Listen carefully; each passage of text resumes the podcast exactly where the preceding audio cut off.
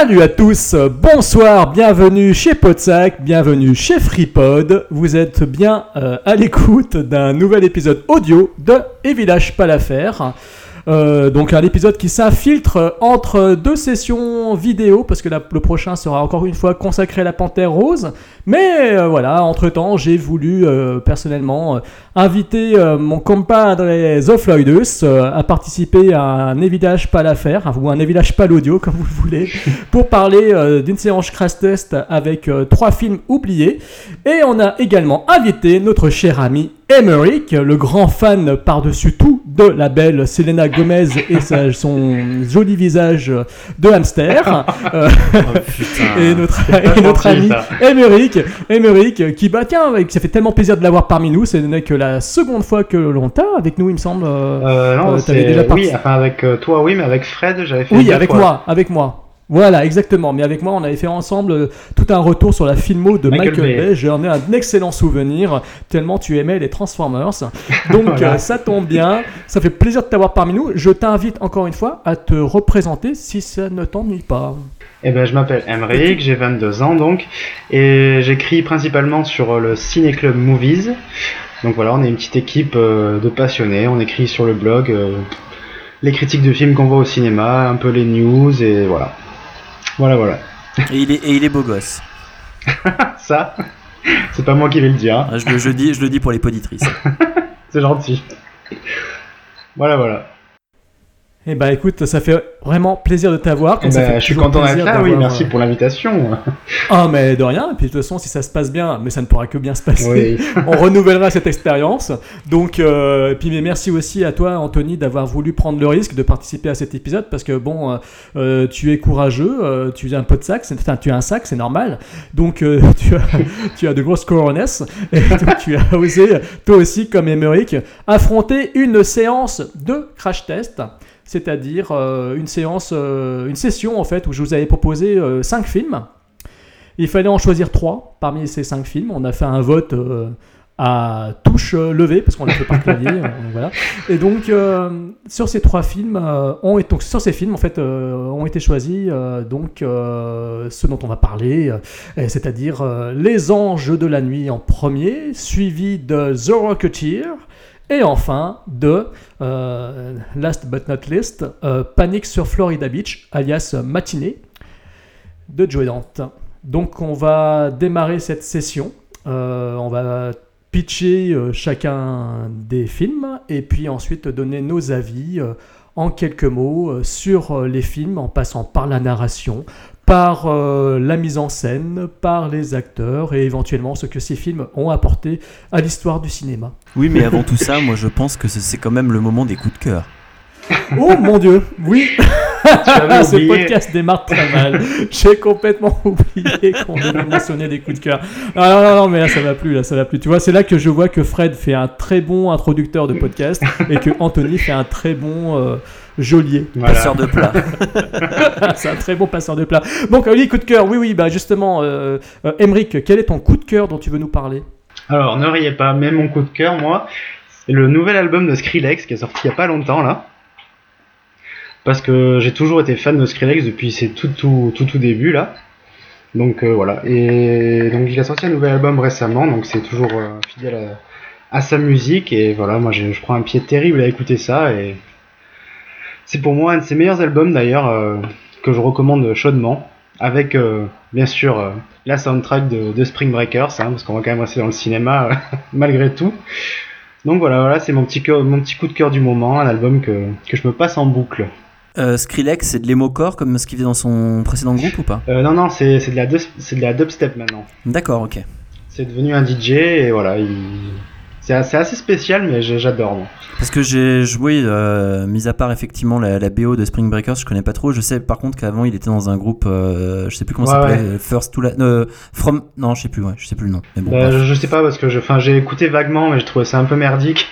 J'étais bien content qu'il ait changé de, de genre musical. quoi. Oui, c'était From First to Last, effectivement Ouais. le groupe et c'était un groupe bien, bien sûr d'émocore, donc pour Voilà. les pour les petits pour les pour les petits jeunes euh, émo, euh, voilà. Voilà, voilà.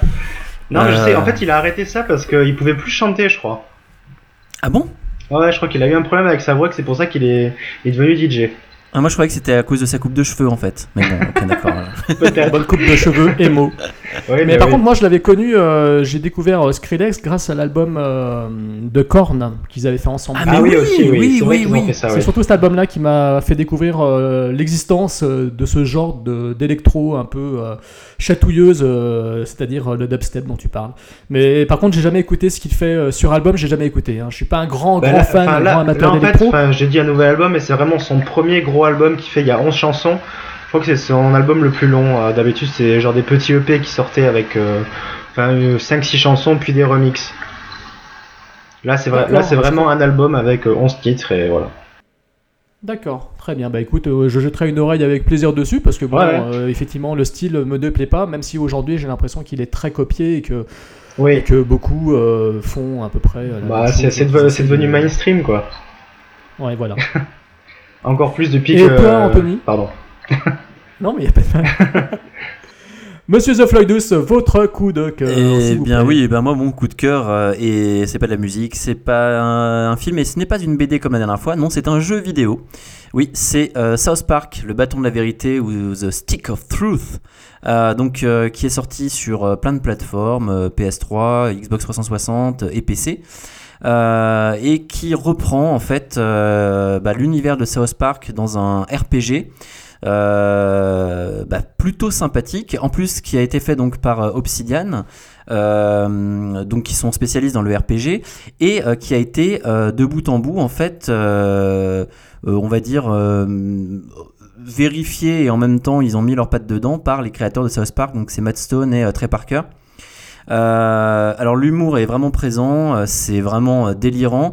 Faut aimer quand même un petit peu le côté RPG parce que, euh, mis à part le côté un peu simpliste euh, qu'on a dans le, dans le graphisme, euh, qui reprend bien justement l'univers de South Park, euh, bah, le jeu en fait n'est pas déplaisant pour quelqu'un qui aime bien le, RPG justement ça. Et puis pour les gens qui sont pas ultra euh, hardcore euh, au niveau RPG comme moi, c'est-à-dire que qui en ont fait quelques-uns mais qui sont pas non plus des grands fans qui n'ont pas fait tous les Final Fantasy et compagnie, et ben c'est plutôt assez marrant. Alors c'est des combats donc qui se qui se déroulent avec moi par exemple j'ai pris la classe on a on choisit les classes au départ donc magicien, voleur ou par exemple juif. Donc moi bien sûr j'ai pris la classe juif et, euh, et donc euh, donc c'est vraiment toujours dans le même délire donc avec euh, euh, avec euh, ouais, des combats où on peut s'envoyer de la merde dessus. Enfin, c'est assez scatophile comme toujours dans South Park et en même temps c'est plutôt euh, plutôt drôle. Euh, et puis euh, donc c'est en VO sous-titré. euh, Il y a des ça foisonne de dialogue euh, et c'est assez génial quoi, assez sympa.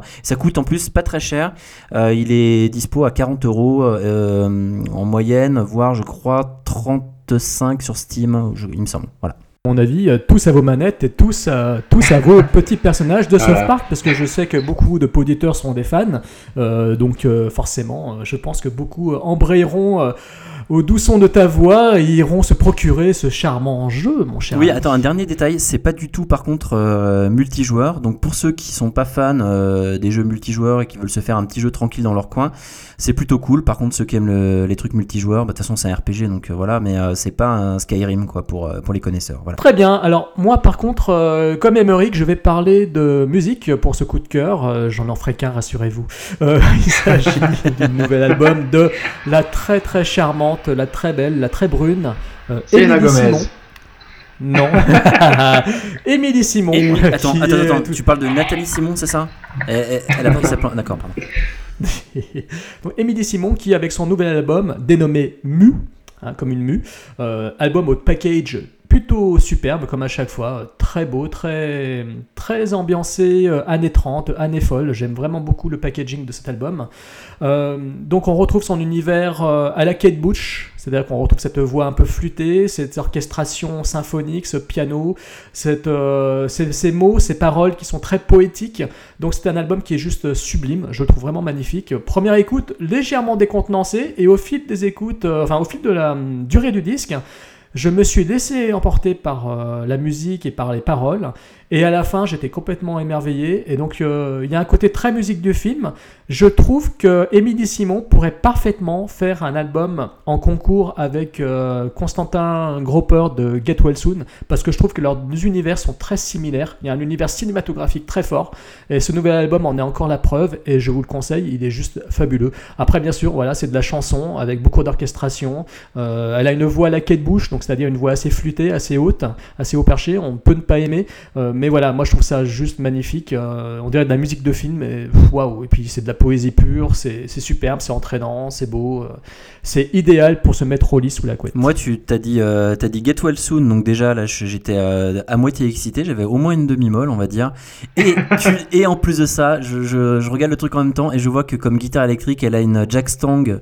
Donc pour ceux qui connaissent un peu, c'est euh, la guitare qu'avait designé à l'époque Kurt Cobain, euh, qui est en fait un mix entre une Jaguar et une Mustang, en fait, hein, c'est un peu ça, euh, de Fender. Donc euh, rien que pour ça, euh, je pense que je vais aller écouter ça avec plaisir. kinds of people, my friend.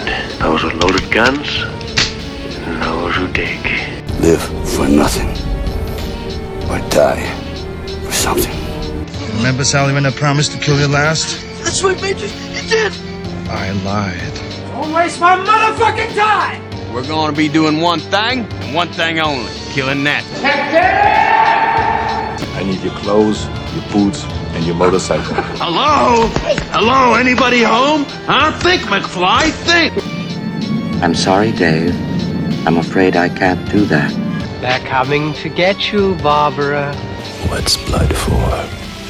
If not for shedding. Nous allons donc enchaîner sur cette session de crash test. Donc c'était donc trois films qu'on devait choisir sur une liste de cinq euh, films. Des films qui sont tous euh, sortis dans les environs de 90-91. Euh, des films qui ont été un petit peu oubliés. Euh, L'un d'entre eux est revenu à l'affiche parce qu'il y a eu une soirée spéciale Metaluna où ils l'ont projeté sur un grand écran. Il s'agissait de Panic sur Florida Beach. Les deux autres, en revanche, sont un tout petit peu restés dans l'ombre depuis quelques temps, donc c'est dommage. C'était l'occasion de revenir dessus. Donc euh, voilà, et on va donc démarrer tout simplement par un film qui s'appelle Les Anges de la Nuit. Donc il est sorti en France sous, sous ce titre-là le 10 juillet 91. Le titre original est State of Grace, État de grâce. Il s'agit donc d'un film réalisé par un ancien clipper. hein. Il s'agit de Phil Johannou, un grand copain de Bono et sa petite bande.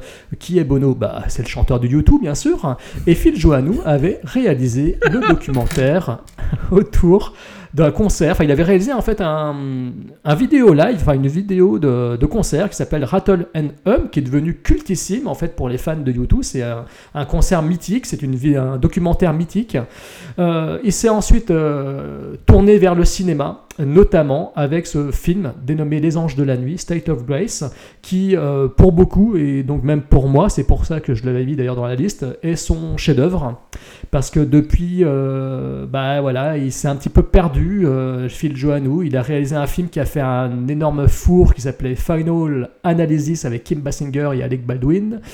Voilà, oui d'ailleurs, Kim Basinger et Alec Baldwin de mémoire, c'est sur ce film-là qu'ils se sont rencontrés. Ensuite, il a fait Vengeance froide avec Alec Baldwin nouveau, Greedy Run Gang avec Dwayne Johnson et bientôt The Veil, film d'horreur avec euh, un film d'horreur avec Jessica Alba et Thomas Jane qui sortira apparemment un phone footage qui sortira bientôt. Mais bon, voilà, tout ça pour dire que Phil Johannou après un chef-d'œuvre que je, voilà que je considère comme tel, euh, bah il s'est un petit peu perdu et même s'il a eu un éclair de génie en faisant le clip de One de U2, euh, malheureusement sa carrière n'aura jamais conclu, euh, enfin voilà, il n'aura jamais confirmé euh, son talent avec ses films suivants malheureusement. Il s'agit d'un film écrit par Dennis McIntyre, Intyre, je sais pas comment on le prononce. Pour la petite anecdote, bah, c'est son unique scénario. Et il est mort en fait juste avant la sortie du film. C'est dramatique. Ah, hein, il est mort, il a même pas une cinquantaine Ouais. d'années euh, avant la sortie du film. Donc c'est vraiment rire, son. Emmerich, en tout cas. Non, mais c'est vrai que c'est ouais, assez. C'est c'est un côté Ouais, bien non, c'est vrai, sordide, c'est vrai, c'est- effectivement. Ça m'a rappelé un peu David R. Ellis qui est mort juste après avoir fait Shark 3D.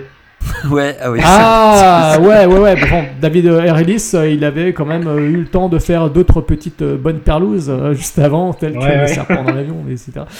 Ouais, ouais. Et un destination finale euh, de très bonne mémoire. Euh, mais donc voilà, donc au casting, on retrouve euh, au casting des Anges de la Nuit, nous retrouvons un casting en or, un quatuor d'acteurs euh, qui était à l'époque plutôt jeune euh, pour la majorité d'entre eux. Donc on avait Sean Penn, Gary Oldman et Robin Wright, et surtout Ed Harris. Et dans les seconds rôles, excusez du peu, donc euh, R.D. Cole, John Turturro et John C. Reilly. Donc euh, ça c'est pour les seconds rôles, hein, bien voilà. Et euh, donc un film, euh, de quoi ça parle? Alors je vais vite le pitcher. Donc c'est le retour en ville de Sean Penn qui joue le rôle d'un jeune homme qui retrouve ses anciens compatriotes irlandais, donc euh, interprété notamment par Gary Oldman. Ed Harris qui fait donc le grand frère de Gary Oldman et Robin Wright qui fait la, que- la petite sœur, amour de jeunesse de Sean Penn. Donc Sean Penn redevient pote avec eux et en fait euh, il essaye de retravailler pour eux parce qu'il faut savoir que Ed Harris en fait est devenu le ponte de la mafia irlandaise. Il travaille en main dans la main avec la mafia italienne. Donc il y a des tensions entre les deux mobs. Mais voilà, donc Sean Penn essaye de faire son trou, mais pourquoi est-il là hein? Pourquoi est-ce qu'il est là? Je sais pas si on peut le spoiler, parce qu'on le sait quand même assez rapidement, mais on, le, sait- on le sait quand même qu'au bout de 40-45 minutes. hein. Mais euh, vous savez que c'est c'est écrit dans le synopsis du film sur Allociné. voilà. Non, c'est, euh, ah oui, en tout cas, bah, pas sur l'I- pas sur l'IMDb. Sur l'IMDb, c'est gentiment mis. euh, effectivement, euh, ça reste ça reste flou, mais je savais pas que sur Allociné il l'avait mis. C'est, c'est- Voilà, bah oui, ils l'ont Bah, spoilé. bah vas-y, bah vas-y, Jérôme, hein, bah vas-y. hein. Non, non, non, non, on va pas le spoiler, on va pas. Ouf. Ouais, on va pas le spoiler, écoute, on le spoile pas. Donc euh, voilà, pourquoi est-il là? Pourquoi est-il revenu? Qu'est-ce qu'il vient là Qu'est-ce qu'il vient faire là? Est-ce qu'il est là pour se venger? Est-ce qu'il est là pour renouer de véritables amitiés? Bref, euh, le film est donc un polar, vous l'aviez bien compris. Ce n'est pas un film d'horreur de série B avec des monstres qui attaquent des gens dans des duvets, hein, n'est-ce pas?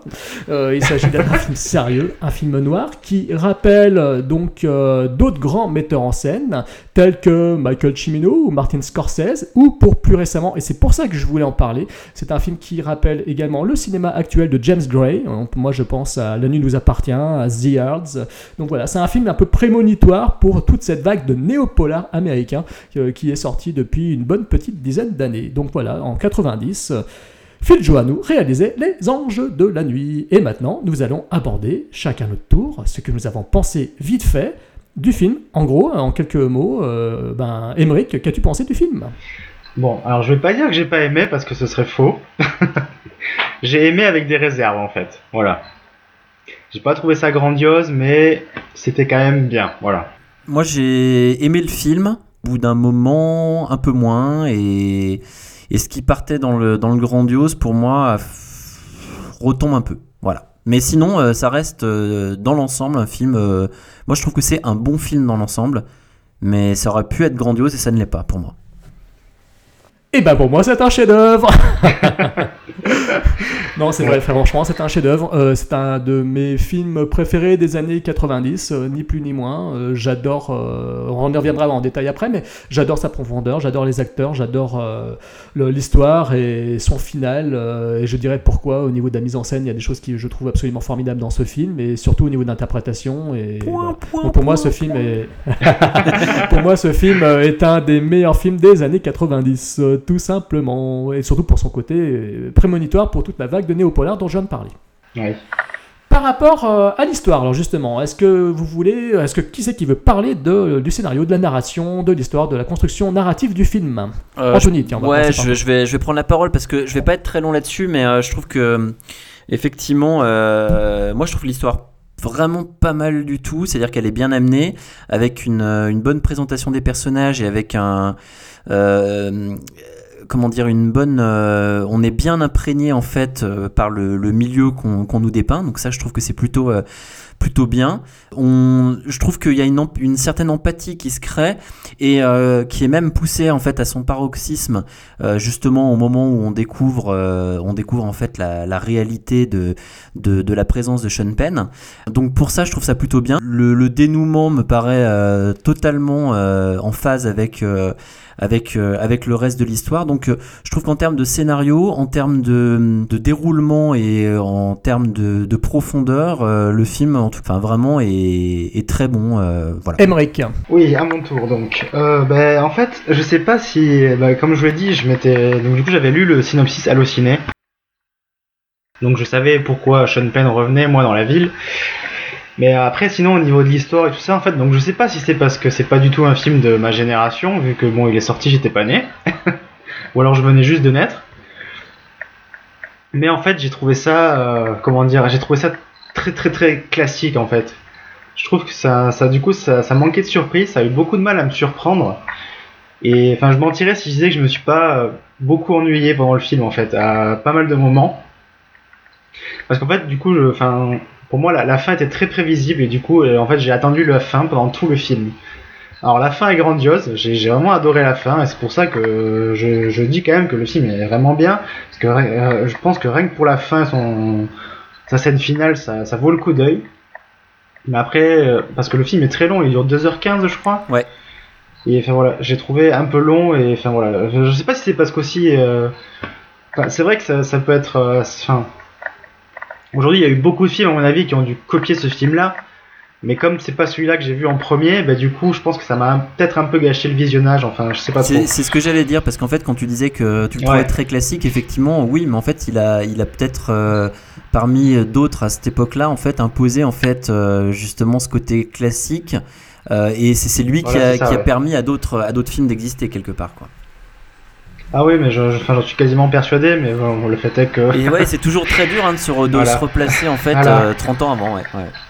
Voilà, parce que c'est vrai qu'il faut rappeler Moi, j'ai que le quand film même a près hein, de- j'ai pas- d'un demi-siècle, un quart de siècle. Il a quand même près d'un quart de siècle. Et effectivement, euh, comme je l'ai dit, pour moi, c'est un film qui, euh, à l'époque, ce film était considéré quand même un peu une sorte de nouveauté. C'était un peu le néo-polar euh, avant l'heure, quoi. Donc, Ouais, euh, ouais. Effectivement, je peux Ouais, comprendre voilà. que on revit sous le regard d'aujourd'hui quelqu'un qui n'a pas connu, euh, voilà, cette, euh, qui n'est pas cette génération-là, qui n'a pas pu voir le film en salle ou en vidéo quand il est sorti en VHS à l'époque. Moi, je l'avais découvert en VHS. Euh, oui, je peux comprendre qu'effectivement, on soit un petit peu déçu par, au regard de ce que, tout ce qui est sorti depuis. Je veux dire, moi, je parlais de James Gray. C'est sûr que, voilà, depuis, on a eu Little Odessa, on a eu La nuit nous appartient. Enfin, on a eu toute la filmo de James Gray. c'est néo-polar. Oui. On a eu moult, Ouais. moult films qui essayent de reproduire ça. On a eu Copland de, de, de James Mangold, etc. Des films qui essayent de renouer un petit peu avec cet univers de classicisme euh, au niveau de la narration, au niveau de la, mise en scène, etc.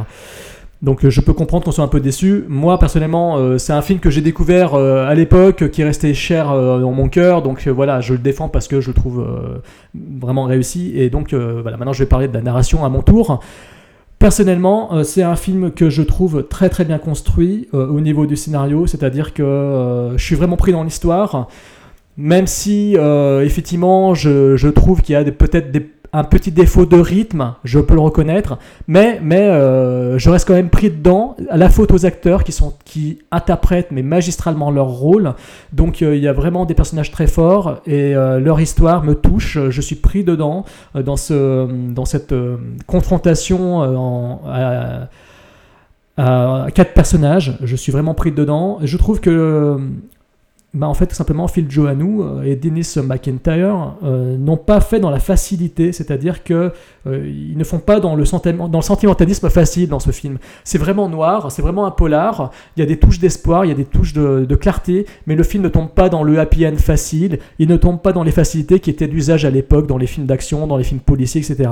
Euh, rien que pour exemple, par exemple, quand Sean Penn balance son discours qui donne lieu au titre original du film, le fameux État de grâce, le State of Grace, euh, il se prend tout simplement une porte dans la gueule quoi, quand il fait son discours. Quoi.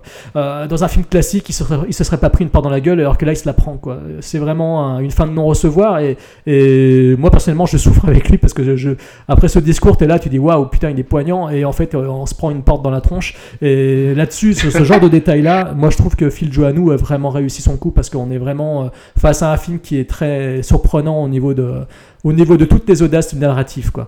Après, euh, oui, alors tu évoquais le final, mais on en parlera dans la mise en scène. Le final, je le trouve monstrueux. Ouais. C'est vraiment, euh, pour l'époque, c'était un grand moment de cinéma. Je trouvais ça allait encore, parce que je l'ai revu et j'ai j'ai revu la scène encore une, juste après l'avoir revu. Euh, on reviendra après dans les détails dans la mise en scène, mais, mais voilà, l'utilisation euh, de, du clair-obscur, l'utilisation de l'entrée dans la lumière, etc., le contre-jour, c'est- je trouve ça juste ab- absolument incroyable. Et donc, euh, voilà. Mais bon, pour la narration, pour moi, c'est un sans faute. Ouais, ouais. je- Au niveau. Après, Vas-y, par vas-y, contre- euh, vas-y. La, ouais, bah, la scène finale, par contre, je l'ai quand même trouvé un peu surréaliste. Alors, c'est- je dis pas du tout ça comme un défaut, hein, ça m'a bien plu, mais voilà. Bah, Ça, ça, je trouve Je que pense- ça. Je pense que ça vient du fait. Euh... Bon, attends, on va attaquer sur la mise en scène. Je- juste, justement. ouais, juste avant, je voulais dire un truc. euh, je trouve que en fait, euh, t'as pas trop mal euh, retranscrit en fait ça. La narration, moi, je la, tr- moi, je la trouve euh, presque parfaite de bout en bout. Le seul problème euh, de- du film, ça rejoint un peu ce que vous avez dit tous les deux. Finalement, c'est le rythme. C'est-à-dire qu'en fait, il y a, il y a- il y a un Oui. problème, c'est qu'en fait, C'est très long. euh, ouais, et, et je trouve qu'en fait le, le défaut de rythme il apparaît à un moment du film. C'est-à-dire que, on va dire, la première heure du film, euh, pour moi, passe sans, sans problème. Et alors après, là, même si la narration est toujours présente, le rythme retombe beaucoup trop, euh, ou en tout cas, on va dire que. euh, Enfin, ouais, il y, a- il y a un problème à ce niveau-là, et je pense que ça, ça, ça, c'est gênant. Et du coup, si on regarde le total en fait de, de durée du film, euh, voilà, on coupe, euh, on coupe une vingtaine de minutes, euh, on reboucle un peu tout ça, et on retombe sur un truc très efficace, euh, puisque la narration l'est. Euh, par contre, pour, tu vois, justement, tu dis que la deuxième heure finalement tombe un peu dans le. Plutôt, pas, pas, pas Dans jusqu'à la fin, mais ouais, ouais, c'est ça. euh, on va dire Bah- de 1h à 1h, euh, 1h40. Bah pourtant, tu vois, euh, bon, moi c'est vraiment vraiment au milieu que je sens, je sens qu'effectivement il y a un petit ventre mou, qu'on sent qu'il faut quelque chose pour relancer l'intrigue. Mais justement dans la deuxième partie, quand il relance l'intrigue, il le fait avec des scènes qui sont assez tétanisantes. Quoi. Moi, il y a vraiment la, il y a une, toute une séquence euh, euh, d'attente où on sent que ça va- c'est prêt à exploser, c'est prêt à péter. Et, et je trouve que les acteurs sont complètement euh, ouf. Quoi. Gary Oldman dans cette séquence, euh, Ouais. il est complètement déchaîné. euh, c'est vraiment tendu et en plus tout est et finalement toute la première partie du film est là pour nous pour présenter les personnages, les installer et surtout installer euh, bah, une tragédie grecque parce qu'on est vraiment face à une tragédie grecque. hein. Il y a deux frangins, une sœur, le mec qui était le fou amoureux de la, de la frangine. euh, le- les deux- il y a limite une relation incestueuse quoi entre les frères et la sœur. Quoi. Il y a un truc quand même assez glauque Oui, quoi, dans oui, relation. ouais, C'est- assez très sinistre quoi. Et je trouve que tout ça est bien mis en place, c'est-à-dire que quand on est dans la deuxième partie du film, on sent que partout tout dans les- tout est prêt à éclater et à, nous, et à leur péter à la gueule. Et quoi. ben, et Et ben justement, je trouve que la première partie qui est là pour euh, poser les personnages, en fait, elle est, elle, est presque plus rythmée parce que euh, plus profonde, euh, plus profonde que. Euh, T'as raison, c'est pas exactement là au milieu du film, mais euh, entre les trois quarts d'heure et, une heure, une heure et quart du film, où là, bah, il y a un moment où ouais, il se passe quoi? Enfin, c'est même pas qu'il se passe, se passe pas grand chose à l'écran, c'est simplement que du coup, il y a un moment où l'histoire aurait pu rebondir en fait beaucoup plus vite, à mon sens, hein, mais bon. Alors, Non, je suis d'accord, moi. Par rapport euh, maintenant à la mise en scène, alors si ça vous ennuie pas, je voudrais juste démarrer personnellement pour ce coup-là, euh, avant de vous laisser la parole. Ça nous Euh, ennuie, donc, Jérôme, donc euh, voilà, bah, allez vous faire foutre. donc euh, voilà. Donc en fait, par rapport à la mise en scène, je trouve que pour un, pour- enfin pour, un- c'était pas son premier film, hein, je crois, Phil Joannou, euh, je crois que c'était son deuxième. Mais bon, pour euh, pour ses débuts, euh, il faut reconnaître, enfin je reconnais, je lui reconnais beaucoup de talent euh, au niveau de la mise en scène, c'est-à-dire que euh, il arrive à cadrer euh, vraiment magnifiquement ses personnages, il arrive à leur donner beaucoup de chair et beaucoup de corps, et il arrive à leur laisser le temps de s'installer. Donc ça, c'est ce qu'on a dit sur la narration préparation. Euh, il y a des moments où c'est du pur génie, c'est-à-dire qu'il arrive à installer une véritable tension au niveau de, certaines séquences. hein. Je parlais d'une séquence euh, dans la deuxième partie du film euh, où tout est prêt à exploser et, on sent que tout le monde est prêt à éclater. Et il arrive à rendre ça avec une double narration, c'est-à-dire qu'on a en même temps une séquence, une, partie de la scène qui se déroule dans un endroit, qui est d'ailleurs un endroit qui a été repris pour la série Les Sopranos d'ailleurs, il faut le savoir, c'est un petit détail qui est assez amusant. hein. Ils ont pris, il y a un lieu du film a été réutilisé pour la série Les Sopranos. Donc euh, voilà, il y a une scène qui se passe dans cet endroit-là et une autre qui se passe euh, dans un, bâtiment en face et on voit tout ce qui se passe des deux côtés. Tac, on sent que la, tension monte et je trouve que le montage, la mise en scène, tout ça fait que euh, jusqu'à la conclusion de cette séquence, on est vraiment tendu. Donc pour moi, c'est une marque de la part du réalisateur Phil Joannou. euh, c'est une marque de, de, véri- de véritable talent. Tout comme on en a parlé de cette partie finale que, que, je trouve absolument admirable. Alors euh, pourquoi? Parce qu'en fait, euh, Phil là aussi au niveau de la mise en scène, euh, il a une idée de génie, c'est-à-dire qu'il a utilisé euh, l'idée du contre-jour. Voilà, il y a un personnage en contre-jour, je dirais pas plus de détails, mais disons que ce contre-jour va lui servir, va lui servir dans une magnifique euh, séquence de près de 9 minutes quand même, c'est tout en ralenti avec, euh, des euh, oui, avec une alternance avec des scènes de musique en plus, parce que c'est la Saint-Patrick. Euh, donc il y a vraiment une utilisation de la musique, du ralenti, du contre-jour, avec l'utilisation de la lumière. Donc un personnage rentre dans la lumière, il est donc en, état de grâce, et dès qu'un dès qu'un autre se fait flinguer, en gros, il se prend le coup de grâce. Donc, donc voilà euh, tous ces petits détails qui font que je trouve ce film magnifiquement filmé. Euh, je trouve qu'il y a une véritable maîtrise que je n'ai malheureusement pas retrouvée dans ses films suivants. C'est dingue, j'ai l'impression que, euh, qu'il avait tout donné pour celui-là. Ce qui est d'autant plus étonnant que ce mec venait du clip. Et souvent, on parlait à l'époque, dans les années 90, dans les années 80, 90, on se foutait de la gueule de ces réalisateurs clipesques, hein, comme Tony Scott euh, et consorts, et puis ensuite Michael Bay, qui est venu après quand même. Euh, Comme on David se foutait Fincher de la aussi. gueule de ces... Et Fincher, voilà. Et je trouve que pour un mec qui vient du clip, et ben son film ne ressemble pas à un clip. Alors euh, oui, peut-être que effectivement toute la partie finale, cette séquence de 9 minutes finale est un peu surréaliste, euh, mais euh, moi je trouve qu'elle se justifie justement par cette idée de contre-jour, d'idée de, lumière et de contre-jour et d'obscurité, de personnage qui est dans l'ombre, dans le noir, dans la lumière, etc. Voilà ce que je pouvais dire sur la mise en scène. Maintenant, euh, à toi. Bon, moi, je vais, faire court. Bon, euh, Après, comme je disais, la... du coup, comme la narration pour moi été très très très prévisible, j'ai trouvé que, euh, comme je m'attendais à beaucoup de choses, je trouve que la tension qu'il essaye de, retranscrire par la mise en scène, enfin, elle a, elle a pas vraiment fonctionné sur moi en fait. Enfin, disons que même si la tension elle se voit à l'écran, euh, enfin, j'y croyais moyennement. Et je pense que c'est pour ça que je me suis pas mal ennuyé dans, pendant le film. Mais après, c'est vrai que euh, enfin, le film est super bien filmé, ça je le, je le reconnais quand même. hein. C'est pas parce que c'est classique que c'est forcément mauvais, au contraire, hein, c'est même très très très bien. Surtout euh, l'esthétique du film qui m'a vachement plu. De toute façon, en, général, les polars euh, comme ça, ils sont, ils sont toujours super beaux, je trouve. toujours un peu glauque, un peu froid là. Et ça m'a beaucoup plu. Puis après, il y a, comme tu le disais, donc cette, cette séquence finale clipesque, parce que moi j'adore ce style clipesque, justement, c'est pour ça que j'aime beaucoup Michael Bay d'ailleurs. Et euh, donc c'est vrai que bah, après, t'as as vraiment tout dit sur cette dernière scène. euh, je, suis, je suis vraiment d'accord avec tout ce que t'as dit.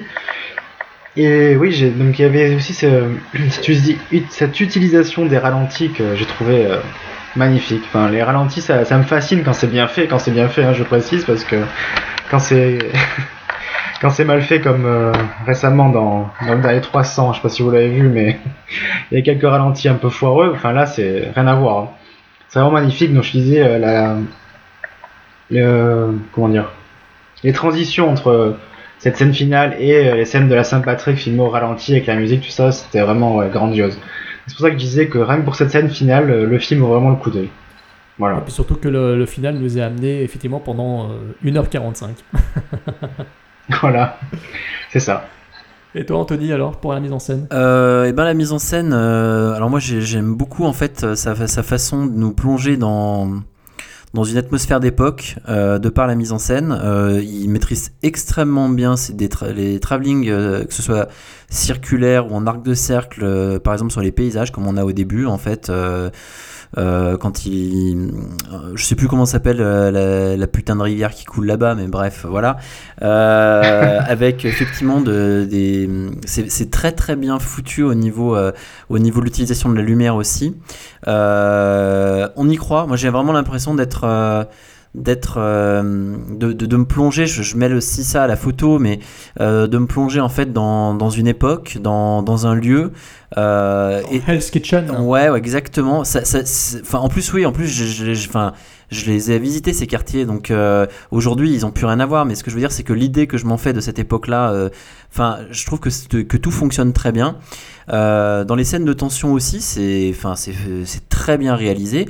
Après, par contre, par exemple, sur la, scène finale, la scène finale, pour moi, elle pourrait être parfaite, si ce n'est qu'il y a de d'énormes, mais d'énormes, à mon sens, fautes sur euh, 3-4 plans dedans qui, bah, qui m'ont sauté aux yeux, que je trouvais bah, juste hallucinant, euh, alors que tout le reste est parfaitement maîtrisé euh, sur euh, certaines gerbes de sang. Je parle pas de la gerbe de sang en elle-même, mais le, cut qui est fait entre le, entre le tir, le, quand on repasse sur la personne et avec le soubresaut qui sont ratés en fait. Donc il y a un problème soit de montage, et je, le- redis souvent, mais dans, les, dans pas mal de films, j'ai l'impression qu'il y a des, soit des soucis de montage, soit bah, on n'a pas la bonne, on va dire la bonne image, donc bah, à défaut on met celle-ci. Alors que la scène en elle-même, hein, elle, est, elle est très réussie. Et juste, il y a ces quelques trucs qui sont en plein milieu, euh, qui je trouve viennent un peu gâcher ça. Euh, bien que les, les ralentis soient, très bien maîtrisés et que ça donne une puissance en fait assez euh, surprenante, euh, notamment. euh, Enfin, ça donne un côté un peu surréaliste comme on disait, mais qui est assez chouette, qui fait un peu euh, héroïque et à la fois euh, euh, héroïque et à la fois, on va dire, euh, sombre. Je trouve, enfin, c'est dommage. Je trouve que c'est dommage parce que on, voit en fait quelques limites à ce niveau-là. Est-ce que c'est des problèmes de montage? Est-ce que c'est des problèmes de raccord? Euh, Je sais pas. Euh, Je pense voilà. que ça vient du, de l'utilisation des ralentis en fait pour ce dont tu parles parce que à chaque fois que tu as dans le film des séquences où il y a un gunfight où il y a un flingage hein, c'est pas des scènes très longues dans le film à part la, la partie finale qui est voilà qui est un vrai gunfight de western parce que pour moi je trouve qu'il y a vraiment un côté western dans ce film aussi je l'ai pas dit mais il y a vraiment un côté western euh, avec son gunfight final son duel final. Et donc euh, dans les autres déflagrations qui, qui parsèment le film on a toujours cet effet de ralenti avec les impacts qui partent. Euh, on est un petit peu dans, le, dans cet effet de style qu'avaient les films de Michael Cimino tu vois je pense beaucoup à l'année du dragon par exemple. Ouais, ouais, mais sauf, Euh, sauf que ce qui est très étonnant, c'est qu'il y en a certains qui sont réussis et qui euh, rentrent dans le rythme et qui sont portés par la musique et par, les, par le son, et d'autres, en fait, où, où t'as l'impression qu'il y a un décalage. Et, et Oui, mais ça, je l'ai vu, je l'ai vu moi. Enfin, j'ai remarqué à un moment, il y a un moment où il y a Sean Penn qui, qui tire et on voit en fait le mec tomber, mais pas l'impact de la balle. ouais, voilà, ouais, bah, pareil. Voilà. Et là, et là, Ouais. et là c'est hyper bi- bizarre parce que tu regardes le truc, tu te dis, waouh, c'est top, c'est top, et pom, le truc, tu dis, mais pourquoi, Ouais. pourquoi ça. Et, Voilà. et pour moi, c'est. Enfin, on voit le, on voit le mec tomber, mais il n'y a pas d'impact de Parce balle ni tiré- sur le mur ni sur ah lui. d'accord ce que j'allais dire il a peut-être tiré sur un verre Ouais, ou non- sur un serveur Ouais, non, non, mais Et- c'est ça en fait. Il- on le voit tirer et après le plan, c'est le mec qui tombe. On voit pas Et à un autre moment, tu as, tu as la balle, tu vois très bien qu'elle arrive en fait sur l'épaule de la personne, et en fait, le coup d'après, tu arrives et tu as le, le- le gros plan, et avec euh, l'impact en plein milieu de la poitrine, et la gerbe de sang qui sort. Et, et si tu veux, pour moi, c'est principalement des problèmes de raccord et de montage. hein. Tiens, d'ailleurs, ça, me- ça, pardon, je, ça me fait penser que j'ai un truc que j'ai pas dit, c'est oui sur la violence du film que j'ai bien aimé aussi. Ça m'a bien plu cette violence. Ouais, et- ouais, parce qu'en fait, euh, Ouais. bon, mis à part effectivement le, le côté clipesque de la fin comme ça, euh, il y a des moments en fait où la violence paraît très, euh, fait, fait très réelle au contraire, je trouve. Bah, c'est très cruel, hein, parce qu'il y a beaucoup de personnages attachants que. Enfin, c'est c'est un film quand même qui est très dur hein, en même temps. Nous, ça, on l'a pas dit dans la narration, on aurait pu le Ah dire, oui. mais c'est vrai que. Je- Tout à l'heure, je mentionnais l'idée que c'était une tragédie grecque. Je trouve que ça prend tout son sens. hein. Ce film est très sombre. hein. Il y a vraiment un final, euh, en plus très noir. On, ne sait- on a des doutes sur l'issue du, l'issue, euh, du final d'ailleurs. Franchement, euh, euh, j'ai des doutes hein, sur euh, la survie ou non de, de- de tous ces personnages. Quoi. On est vraiment. Ah, là, moi j'en ai pas trop, hein, je pense. Enfin, je- J'en ai pas, j'en ai Ah, pas eu, mais par eu. contre, euh, par contre, tu, tu parles de tragédie grecque, tu parles de tout ça. Effectivement, ce serait bien intéressant de, de parler des personnages parce que ça, c'est. Enfin, je sais pas, Jérôme, si tu veux embrayer sur les personnages, mais ça me paraît. Oui, oui, bien sûr, hein, c'est gentil. Euh, attends, juste une chose, par contre, tu parlais de, euh, au niveau de la première scène, où effectivement, où on voit Sean Penn qui est au bord de cette rivière. Euh, cette scène-là, euh, je sais pas, pas pour vous, mais en revoyant le film, j'ai pensé à l'affiche de Blood Ties, le, le dernier film de, Guilla- de Guillaume Canet, écrit par James Gray, justement. Ah oui, il c'est vrai, ces tiens. personnages avec la voiture Ouais, et tout. Pas- j'ai- c'est je sais pas si c'est fait exprès, Ah ouais. sérieusement, parce que je me demande si c'est pas un clin d'œil quelque part. Euh, de la part de Guillaume Canet parce que le visuel Ah, possible, est hein. vraiment le même quoi. On voit le personnage au bord de la rivière qui se penche Ouais. avec la voiture sur le côté, et le pont de c'est quoi le pont de, de Brooklyn ou je sais pas lequel. Euh, je trouve que cette image elle est vraiment iconique. Sans le, le film de le film de Canet, il était très Ça me référencé. fait plus penser, c'est mais moi, moi sur, C'est James Gray qui l'a écrit. moi plus, sur, tu vois, sur, c'est- sur le film de Canet, ça me fait plus penser au moment où ils viennent découvrir euh, le corps, plutôt. Bah, je pensais pas. Oui, c'est- assez- c'est pas con, je- ouais. je- ouais, ouais, c'est. Mais bon, ouais. Alors pour les acteurs, pour les personnages. Alors Euh, on a effectivement un quatuor de base euh, qui est euh, quand même splendide pour l'époque. Sean Penn, au temps de sa splendeur, de sa jeunesse, il venait de sortir de ses quelques rôles un peu frappadingue, un peu chien fou, qui avait terni sa réputation, qui avait fait de lui un bad boy du cinéma hollywoodien. Face à lui, Robin Wright, qui allait devenir son épouse, hein, la fameuse Robin Wright Penn. Gary Oldman, déjà complètement taré, déjà complètement fou, aux cheveux longs, au regard de malade mental, magnifique. Et Ed Harris dans le rôle du grand frère. Ed Harris qui est un mono, euh, monolithique dans, le, dans la cruauté absolue, euh, très froid, aussi froid que ses yeux bleus. Enfin, je veux dire, c'est. Il est impressionnant dans ce film. Donc, vous l'avez compris, euh, quatre rôles principaux absolument magnifiques, des personnages très attachants parce que on s'accroche à eux. Enfin, surtout euh, Sean Penn, Robin Wright et Gary Oldman, faut quand même le dire, parce que Ed Harris et son, acolyte Hardy sont abominables. Mais justement, comme disait Hitchcock, vous avez un super beau méchant, vous avez un super film. Et ben voilà. Donc euh, les personnages, j'y crois, je suis accroché à leur histoire, je m'attache à eux, j'ai envie qu'ils s'en sortent, j'ai envie que Sean Penn arrive à, trouver la lumière, cet état de grâce dont il parle. J'ai envie de le voir heureux avec Robin Wright, euh, j'ai envie de voir Gary Oldman euh, également s'en sortir, se rebeller, et puis j'ai envie de voir disparaître Ed Harris.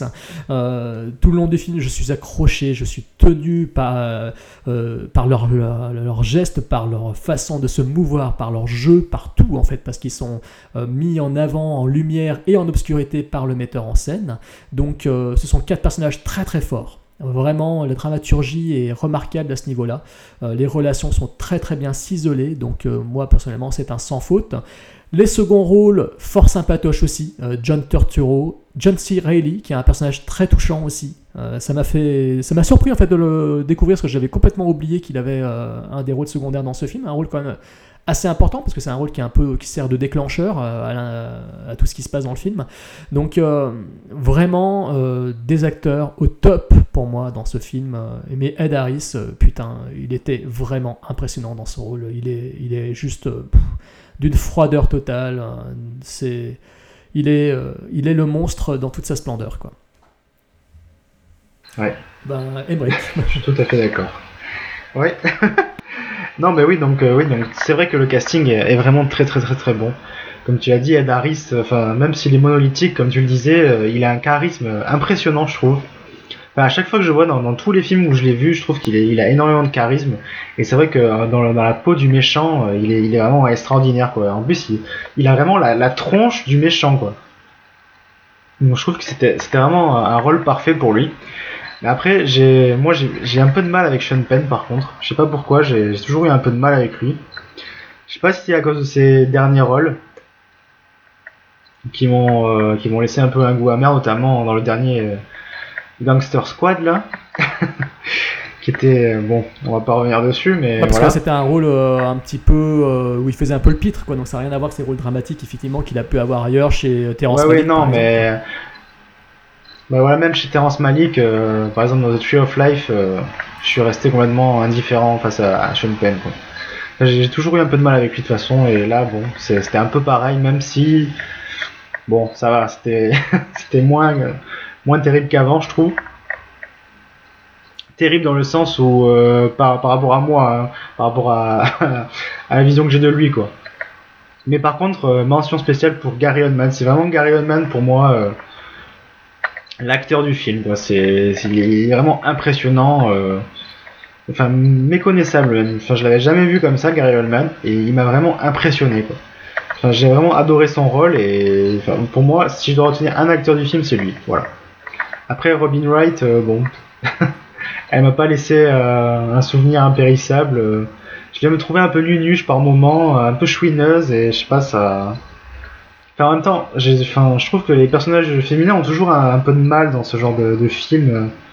Enfin, je sais pas, ça m'a ça m'a pas vraiment convaincu. Pourtant, quoi. elle n'a pas un rôle euh, très classique, je trouve, surtout dans toute la partie finale où elle se révèle complètement euh, différente. En- Elle, euh, elle, elle, elle montre Oui, oui, la même sûr, froideur mais, que les autres personnages, que ses deux frères. Quoi. Donc je trouve que Ah oui. son personnage est quand même atypique. Oui, ça, ça, ça c'était intéressant. puis, ouais. euh, ouais. C'était intéressant, mais c'était prévisible, je trouve, en fait. moi, pas du tout. Quoi.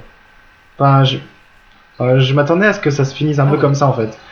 Enfin, c'est. Ouais. Parce que moi, tu vois, aujourd'hui, euh, ce genre de rôle, je le vois attribué à des actrices telles que Blake Lively, tu vois, par exemple. Je pense à The Town. Non, mais sérieux, hein, parce que, ouais, tu vois, parce que Town, ouais. si tu regardes bien, Robin Lively, ouais. euh, avant ce film, elle avait fait Princess Bride, qui est un, film culte pour, pour moi et pour beaucoup aussi. Hein. Euh, et puis elle avait fait avant, surtout, la série Santa Barbara, quoi. Donc c'est une fille qui venait de la télé, d'un soap opéra complètement naze, euh, qu'on a vu ado ou enfant, et puis voilà, quoi. Et là, d'un coup, elle débarque dans un polar, un rôle dramatique, etc. Donc. Bah, un peu comme Oui, Blake oui. Lively finalement, qui est sorti de Gossip Girl voilà. pour être dans The bon, Town. Blake Lively aura été la, la même Ah ouais. carrière que Robin Wright, ça j'en suis pas sûr. mais- Ah bah non, je sais pas. Enfin, je lui souhaite. Moi, je l'aime beaucoup Blake Comment Lively. ça, Alors, tu fais hein. une infidélité euh, à Selena Ah non non non non jamais de Par la contre, je te rejoins pour Gary Oldman et, et totalement, totalement. Et je vais donc. Ah ouais. euh, Vraiment vraiment impressionnant. Franchement, je crois que c'est vraiment le plus gros souvenir que j'aurai du film. Quand on me demandera, euh, de- enfin si on me demande un jour si j'ai vu ce film, pour moi euh, directement je penserai à Gary Oldman quoi. Enfin, et toi, Vraiment. Anthony, alors qu'en penses-tu? Moi, je dirais euh, My ass, see my ass. en fait, c'est le moment où Gary Oldman euh, justement arrive et puis euh, se retourne en montrant son cul. euh, je sais pas si vous vous souvenez de cette, cette scène-là, en, dis- en disant mais grosso modo, mais c'est bon quoi, tu me prends pour un con ou quoi. Euh, et ben moi, c'est un quatuor que je trouve euh, vraiment génial quoi. Les quatre acteurs marchent parfaitement. Euh, pareil, pareil qu'Emeric, Gary Oldman, j'ai trouvé mais mais mais mais il est, tuant quoi. Il est ouais, il est génial. Sean Penn, j'adore. Franchement, dans, enfin, dans ce film-là, en tout cas, ouais, c'est sûr. Et Robin Wright, je suis, enfin, pour moi, à aucun moment je l'ai trouvée euh, dérangeante, nunuche ou quoi. Je trouve qu'en fait, elle, elle- a un rôle qui est parfait. Bien entendu, elle est moins euh, présente euh, peut-être que les autres. Et encore, euh, elle, arrive. Enfin, ce que je veux dire, c'est que c'est quand même un personnage fort parce que Sean Penn s'énerve et, limite violent avec elle, mais en fait, elle se laisse pas désarmer par ça, quoi. Et ça, rien que pour ça, en fait, on voit que c'est quand même un personnage fort et que c'est pas une fille qui se laisse faire. Donc ça, je trouve ça plutôt, plutôt bien. Quant à Ed Harris, n'en parlons pas, mais il est, il est génial en fait dans, dans son rôle, mais vraiment, euh, comme toi, Emmerich, moi je retiens Gary Oldman qui m'a bluffé, mais vraiment, c'est Ouais. le truc que je, enfin vraiment, que un des trucs que je retiens le plus du film, c'est, je l'ai trouvé, euh, j'ai trouvé génial quoi, j'ai adoré son personnage quoi. Et cette scène aussi euh, au frigo, c'est où il y a les mains dans le Ah ouais, congélateur. ouais, là. ouais, ouais, ouais. Ça c'était vraiment génial. J'ai ado- j'ai adoré ce passage. là. Alors, il faut savoir que ça, c'est un détail qui est vraiment réel. En fait, dans le film, il y a beaucoup d'événements que l'on voit dans le film qui sont tirés de faits réels qui ont été relatés par euh, d'anciens mafieux. Donc, euh, l'idée de, des mains de cadavres dans le congélateur, c'est sérieux. Je l'avais déjà euh, entendu, ça, de- mais c'est vrai que de le voir Voilà. comme ça et utilisé comme ça dans le film, je trouve que c'est plutôt euh, une bonne idée, ouais. Moi ça m'a rappelé The- ça m'a rappelé The Rock qui fait cuire les mains dans, dans No Pain No Gain. Ah oui, oui, oui, oui, oui. J'ai directement j'ai directement pensé à ça. Ça ça m'a ça m'a tué de rire quoi. Un très bon film d'ailleurs. Enfin, moi. Pour la petite info aussi, euh, Bill Pullman, donc euh, je sais pas si vous voyez qui c'est, Bill Pullman, l'acteur de, de The Serpent and the Rainbow, de, de Lost Highway, etc., euh, a, a- aurait, a failli euh, jouer le rôle interprété par Ed Harris. Bon, ben, je suis quand même content que ce soit Ed Harris qui ait eu le rôle. Bah oui, non, parce qu'il a une tête d'endive, Bill Pullman. Enfin, moi je l'aime bien, hein, mais euh, enfin, je veux dire, Moi, par rapport à Ed Harris, il a pas le, ouais. le regard pénétrant et, euh, et d'acier de- d'Ed Harris, quoi.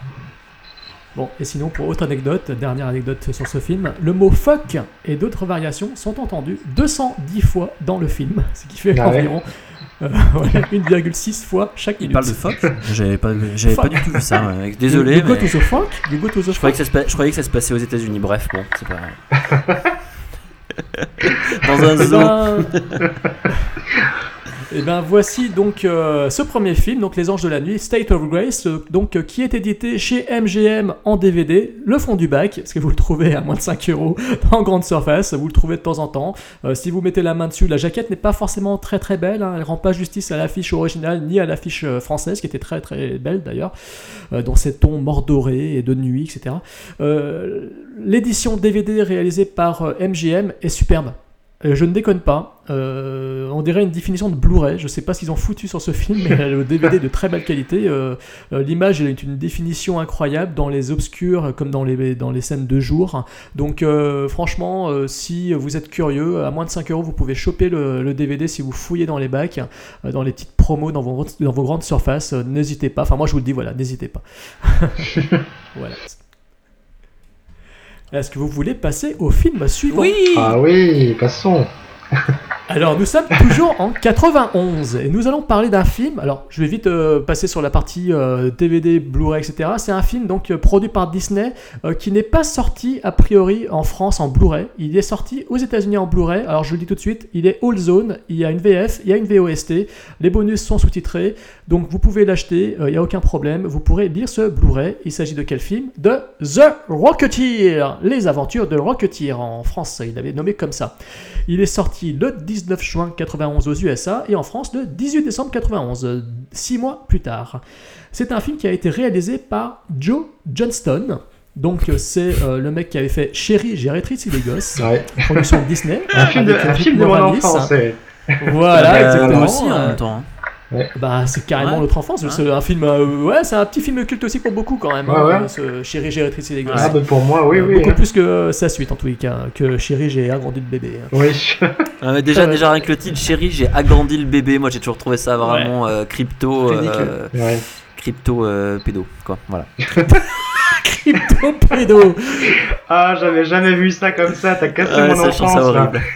Alors ça c'est pas mal, on va le faire, on, Ah, le- fera. le qu'il y a plein de films avec des bébés dedans, euh, des petits génies, euh, bébés en vadrouille. euh, je pense qu'on va faire de, Allô maman c'est Allô maman c'est moi. euh, je pense qu'on va se taper un film crypto pédo avec, avec Anthony. On va se taper une filmo. Euh, donc Joe Johnston a, depuis, a ensuite réalisé Jumanji avec Robin euh, Williams. Jurassic Park 3, il a été récupéré donc par euh, notre ami Steven Spielberg. Hidalgo, vous savez, c'était un film avec Viggo Mortensen, à, à l'époque où il avait encore euh, les cheveux de, de Aragorn. Il a réalisé Wolfman depuis, et surtout, et surtout, Captain America. Alors pourquoi Captain America First Avenger, euh, le premier du nom, euh, le deuxième sort euh, était déjà sorti, parce qu'on va en parler dans Podsac. Pourquoi Captain America Pourquoi j'insiste dessus? Parce que The Rocketeer, également inspiré d'un comics, d'un comic book euh, qui était donc euh, créé par Dave Stevens, et ben en fait, Cap- euh, The Rocketeer, en gros, c'était un petit peu le, le, la- le- le brouillon de Captain America. C'est-à-dire que ça se Ah passe ouais. quasiment à la même époque. Ouais, mais c'est pas du tout la- à Captain America que j'ai pensé, moi, pendant le film. je sens qu'il va, il va me citer- un horrible nanar. Euh, donc, Ah non, non, euh, donc en fait, euh, c'est un film qui pour moi euh, se déroule dans la même époque. Euh, ça raconte quoi? Ça raconte les aventures hein, d'un jeune pilote d'avion. Un jeune pilote d'avion un peu chien fou qui est amoureux d'une jeune starlette du cinéma. Donc le jeune héros est interprété par Bill Campbell. Je précise qu'il avait fait surtout que de la télé, notamment la série Les Incorruptibles. Et depuis, il s'est révélé avec des séries à succès telles que The Killing tout récemment, ou surtout The Helix, une nouvelle série à succès. Euh, sa petite chérie est interprétée par Jennifer Connelly. Donc euh, là, pas la peine de citer sa filmo, hein. Dark City, Requiem for a Dream, Il était une fois en Amérique, Labyrinthe, Phénoména, Hulk, etc. My goodness, my goodness. Bon. Donc, euh, jeune héros, jeune aviateur chien fou, fou amoureux d'une jeune starlette, euh, il trouve, avec son comparse interprété par Alan Arkin, j'ai envie de dire l'immense Alan Arkin, il tombe sur en fait une création euh, de Howard Hughes, le fameux, le fameux Howard Hughes, qui est interprété dans le film par Terry Hawkins, c'est- c'est-à-dire un personnage très connu de la série Lost, n'est-ce pas Euh, Donc, il tombe en fait sur une création de, de Howard Hughes qui s'a- qui s'avère être une sorte de, de réacteur en fait, qui permet de faire voler des bonhommes. Donc notre héros, euh, avec Alan Arkin, euh, le bidouille un peu pour arriver à ranger l'appareil, se fabrique un casque et va se transformer en super-héros. Donc c'est un film qui préfigure toute la vague de super-héros avant l'heure. Donc en 91, on commençait déjà à imaginer ce que la Marvel ou DC Comics allait nous pondre au cinéma. Donc euh, voilà, surtout que face à eux, comme je disais tout à l'heure, il faut un grand méchant. Il faut un grand méchant, il faut un mec qui ait la moustache de Errol Flynn. Euh, ça tombe bien, pourquoi Errol Flynn? Parce que Errol Flynn, il avait été soupçonné euh, d'avoir des accointances avec les nazis. Et bah ça tombe bien, parce que Timothy Dalton joue une sorte de sosie de Errol Flynn. C'est un méchant très suave, très, très charmant, très machiavélique, et donc très bon méchant, meilleur est le méchant. Meilleur est le méchant, meilleur est le film. Donc euh, The Rocketeer, euh, voici donc pour le pitch et pour euh, en gros euh, le, le tracé de ce film. Voilà, bon maintenant nous allons pouvoir aborder tous les détails ensemble avec joie et bonne humeur. Nous Ouais. allons enfiler notre casque et nous allons avoir le feu au cul pour en parler. Qui veut parler de la narration Anthony, peut-être Ouais, je veux bien.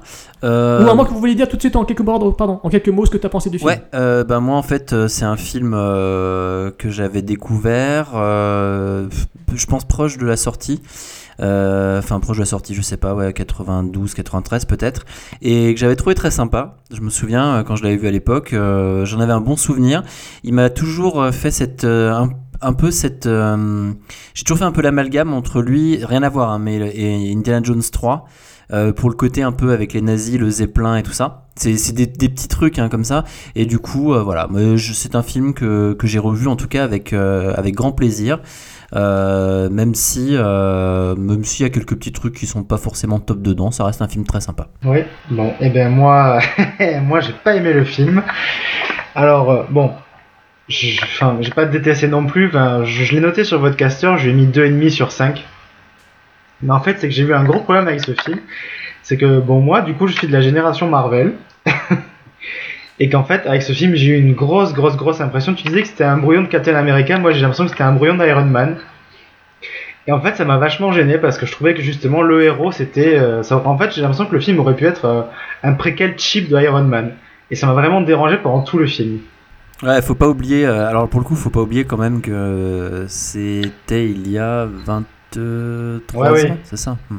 23 ans. Il y a 23 ans, euh, donc en termes d'effets spé- rien qu'en termes d'effets spéciaux, euh, je pense Ah oui, ça que- par contre, après ouais. sur les effets spéciaux, j'ai rien à dire, hein, mais euh, je sais pas, j'ai eu un problème avec ça. Même le héros, je trouve que vraiment, euh, il a un air d'Iron Man, quoi. Ça, ça je sais pas, ça m'a un peu dérangé, quoi. Alors moi personnellement c'est un film que j'aime beaucoup, c'est un film qui m'a marqué, non pas à cause de la très belle tenue que arbore euh, la charmante Jennifer Connelly. Oh, putain, dans la première Euh, scène, là, quand elle euh, remonte son truc avec ses bas, là, cette scène, elle m'a marqué et je l'ai revue, j'ai fait Ah oui, c'était elle Ah, puis sa robe blanche aussi dans la scène de bal, enfin il y a plein de choses, il y a plein de mots, elle est fabuleuse. Euh, c'est un film en fait qui pour moi renoue avec l'univers serialesque. On retrouve ce- cet esprit de- des vieux serials des années 30-40 euh, du cinéma hollywoodien, hein, vous savez tout ce qui était Flash et Euh, je retrouve totalement cet esprit-là. J'aime beaucoup l'ambiance euh, avec euh, des méchants, des nazis, des mafieux, etc.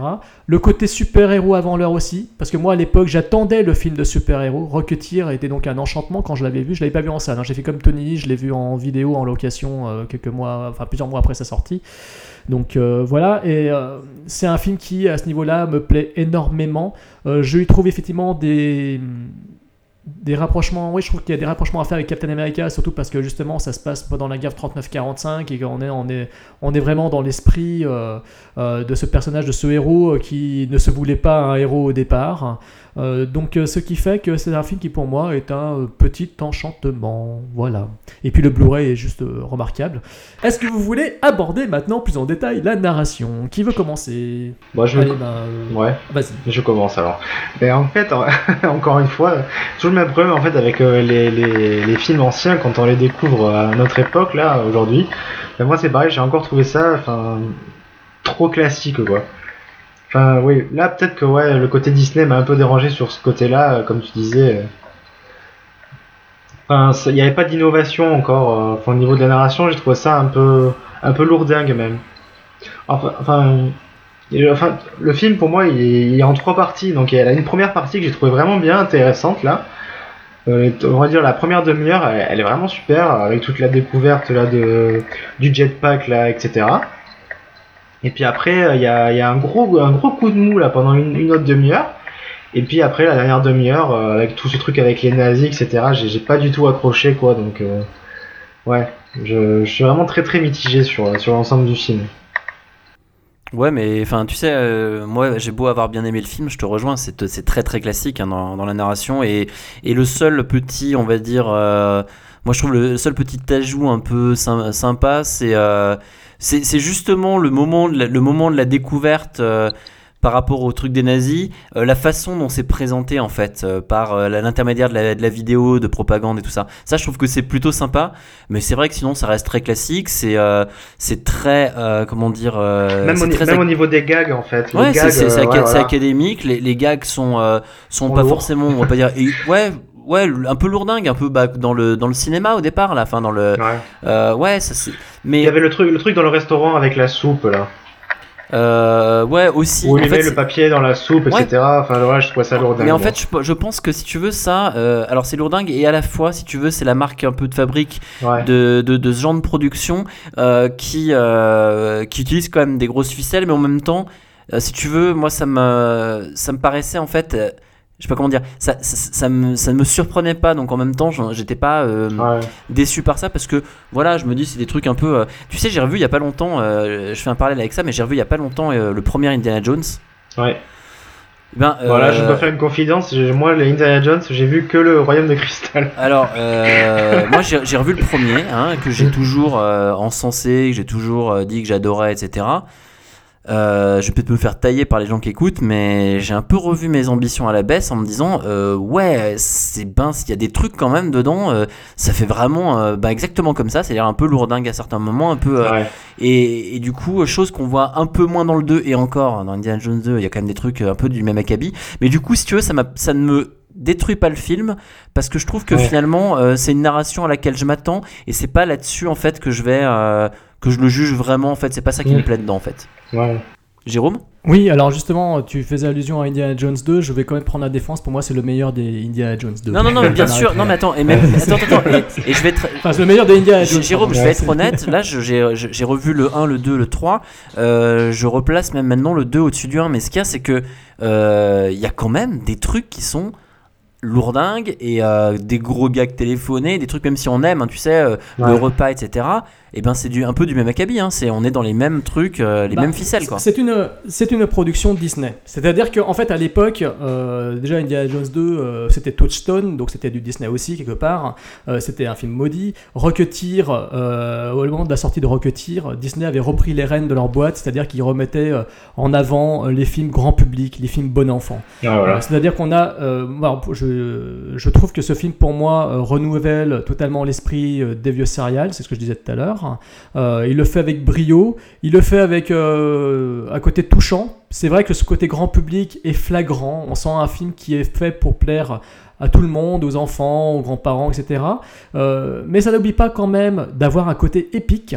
Je trouve que euh, l'histoire, moi, elle m'emballe. C'est-à-dire que je suis touché par les personnages, ça m'éclate. euh, euh, c'est un vrai film d'aventure. Il y a un véritable méchant face à eux. Il y a des rebondissements. Les scènes prennent de plus en plus d'envergure. On a des scènes de pour l'époque, hein, bien sûr, pour l'époque. On a des scènes qui prennent de plus en plus d'importance au niveau de l'action. Ça, c'est de, ça va de, ouais, ça, devient de plus en plus mouse, j'ai envie de dire. Donc, moi, c'est un film qui m'emballe. C'est un film qui m'emballe et l'humour euh, bon enfant ne m'ennuie pas.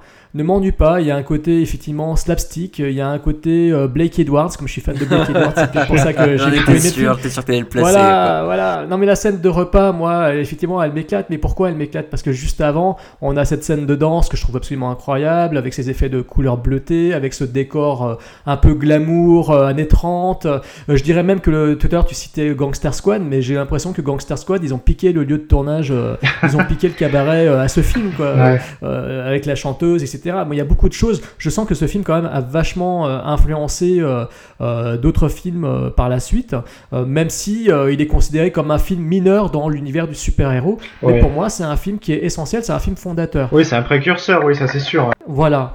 La narration pour moi, elle est très bien, elle est très réussie, ça va de, ça va en puissance. Euh, les scènes d'action sont de plus en plus violentes, même si euh, Disney oblige, on ne voit pas de sang, euh, mais il y a quand même euh, des morts, il y a quand même des tensions, il y a un monstre, il y a une sorte de créature euh, aussi. Donc il y a beaucoup de petits détails qui sont là quand même pour pour euh, mettre de la tension, pour effrayer les enfants. Euh, ce qui m'éclate euh, dans ce film, c'est cette énergie et surtout, ouais, ça va vers un final que je, moi que j'aime beaucoup à bord du Zeppelin, qui rappelle d'ailleurs la fameuse catastrophe du Zeppelin, quoi. Et puis voilà, tout à l'heure Anthony citait les Indiana Jones. je suis fan comme de, de Indiana Jones et cette, ce final à, la- Indy, moi, et moi, il m'éclate. D'ailleurs, je trouve que Bill Campbell aurait pu faire un, très bon successeur de, de Harrison Ford euh, haut la main. On lui mettait un chapeau, un fouet. et il a limite, euh, il, a, il manque plus que le chapeau et le fouet en fait, parce qu'il a limite le même look euh, que Indiana ouais, Jones. hein, en alors fait, là, hein. là, euh, là, par contre, non, faut que je Non mais en non, jeune, mais- en jeune, en- non mais en jeune Indiana Jones, Oui, tu vois. mais que- faut que quand je ils ont fait la que série, euh, quand quand, même, ils font- quand ils, quand ils ont fait la série Young, Young, euh, Young Indiana Jones là, euh, ils auraient pu prendre Bill Campbell. Oui, non, mais Jérôme, là, là où je t'arrête, c'est c'est que je trouve que c'est, tu vois, l'acteur est vraiment pas le, est vraiment pas ce qu'il y a de mieux dans le film, quoi. Donc, Ouais, non. non, ça, je suis pas Alors d'accord. ça tombe bien parce que vous parlez des acteurs. On va, on va- on va On va parler de la mise en scène, on va parler donc des acteurs. Alors vas-y. alors, Qu'est-ce que tu as à dire sur ce pauvre Bill Campbell qui depuis s'est fait une jolie petite euh, euh, depuis une jolie carrière avec les 4400, Elix euh, et The Killing. Qu'est-ce que tu as à dire sur ce jeune acteur qui en était donc à ses débuts? Ben, bah, je trouve qu'en fait, si tu veux, il a un peu le charisme d'une huître. euh, et et, et c'est un peu le problème. C'est-à-dire qu'en fait, il fait petit minet, propre sur lui, euh, bien mignon. Ça fait un peu, justement, effectivement, euh, un peu référence à Captain America. euh. D'ailleurs, c'est très drôle parce que quand tu le vois dans les interviews, ça n'a rien à voir. Il a pas du tout la même gueule. Mais, euh, mais si tu veux, ce, ce côté un peu. Un peu petit minet propre sur lui, euh, pas forcément. Je trouve, que si tu veux, à aucun moment euh, il, ajoute du quelque chose dans son jeu, c'est-à-dire qu'il joue de façon, je trouve, très euh, linéaire. Et je trouve que voilà, c'est pas pas un grand acteur. En fait, il, tient son rôle. Le personnage est sympa. Euh, mais moi, c'est plus en fait, euh, même si j'ai dit que la narration euh, c'était bof, voilà. Moi, c'est l'histoire qui m'intéresse là-dedans. Que la narration soit assez classique, mais il y a comme il y a une bonne histoire. Le héros me plaît plus ou moins, mais sans plus. Après, après voilà, je, comprends qu'on puisse, puisse l'aimer, mais vraiment, c'est pas du tout, c'est pas du tout en fait ce que ce que je retiendrai. Après, Jennifer Connelly. Elle est mignonne comme tout, voilà. euh, elle était toute jeune, euh, bon, enfin, voilà. Moi, je, je la regarde. euh, j'ai qu'une envie, c'est d'être à la place du héros, quoi. Mais voilà. et- mais, mais ce que je retiens dans ce film, plutôt, c'est Timothy Dalton. Parce que, alors, je le trouve, mais juste génial, quoi. Alors, pourtant, je suis. Alors, Dieu sait que je suis pas fan de Timothy Dalton, surtout pas dans James Bond. C'est vraiment pas du tout quelqu'un que je- que j'apprécie à ce niveau-là. Mais alors là, mais je le trouve mais topissime, avec euh, franchement des bacchantes euh, magnifiques et, euh, et un jeu qui est euh, tout en, enfin, comment dire, qui est à la fois un peu truculent. c'est- pas forcément, je trouve pas qu'il en fasse trop, mais il est toujours un peu à la limite. Mais ouais, je l'adore. Timothy Dalton là-dedans, vraiment pour moi, c'est la personne qui, c'est l'acteur qui, tire, qui tire le film vers le haut. Voilà. Eh ben moi j'ai ben, moi j'ai retenu quasiment personne du casting si ce n'est Jennifer Connelly comme tu disais qui était euh, qui est toute mignonne c'est vrai elle est toute mimi. Bon voilà ce serait ce serait ne pas avoir de cœur de pas l'aimer dans ce film je pense parce que voilà quoi. Mais après c'est vrai que le héros euh, en lui-même l'acteur ouais il a pas beaucoup de charisme mais ça en fait il il est mieux quand il a son costume avec son casque. En Ouais, sachant- exactement. En sachant que quand il est avec son casque et tout ça, moi j'avais cette vision de euh, Iron Man version pas chère. C'est un peu Turkish Iron Man quoi. Putain. non, je suis désolé, je suis méchant, mais et voilà. Mais après, en fait, le truc c'est que les acteurs ils campent des personnages très caricaturaux, mais caricaturaux dans, dans le mauvais sens en fait, parce qu'aujourd'hui aussi il y a des personnages caricaturaux. Mais là, je trouve que c'est parfois même gênant tellement c'est caricatural justement, et je parle pour le méchant. Et ça me déçoit un peu parce que justement, enfin moi le, enfin c'est le deuxième film de Johnston. Non, pardon, je dis n'importe quoi. Parce qu'en fait, pour moi, Joe Johnston, à chaque fois que je pense à lui, c'est Captain America parce que j'adore Captain America. Je peux pas m'empêcher de comparer les deux parce que j'a- j'adore euh, Red Skull dans Captain America, le méchant, que je trouve extraordinaire. Et là, justement, je trouve qu'il a fait un peu n'importe quoi avec celui-là. Enfin, tout ce truc de, de nazi, etc. J'ai trouvé ça euh, grotesque, quoi. Ça ça m'a ça m'a beaucoup déplu et j'ai ouais, j'étais j'étais très déçu. Mais justement, t'as un côté, un, t'as un côté dedans qui, je sais pas comment dire, euh, très, pour moi très euh, second degré, très décalé, euh, qui est volontaire. hein. Enfin, je, je pense que c'est volontaire. Ouais, je, euh. je, je l'ai vraiment pas ressenti alors parce que je sais pas, j'ai Moi, moi, enfin, moi, moi, c'est comme ça que je l'ai vu. Ou alors, si c'est pas volontaire, euh, le décalage en fait que les, que par exemple euh, Timothy Dalton a par rapport euh, au personnage, tu vois bien que c'est pas un mec. il veut faire le mec puissant et tout, mais Ouais. tu, tu sens qu'il tu sens que euh, il est à la limite de peut-être se, se péter la gueule ou enfin, je sais pas. il y a- a- il y a- et je pense que c'est du second degré qui est un Ouais, peu comme les, se- les, second, les second degrés de lecture dans les, dans les Pixar par exemple. Il en- enfin, je trouvais, je trouvais qu'il en faisait trop quoi. Puis après, ouais, euh, enfin, je sais pas. Ça m'a. Non, mais de toute façon, de toute façon, euh, notre ami Timothy Dalton, il s'est inspiré de Errol Flynn. Enfin, je veux dire, rien que le look, euh, ses Ouais, vacances, ouais. ses moustaches, tout, tout le bordel, etc.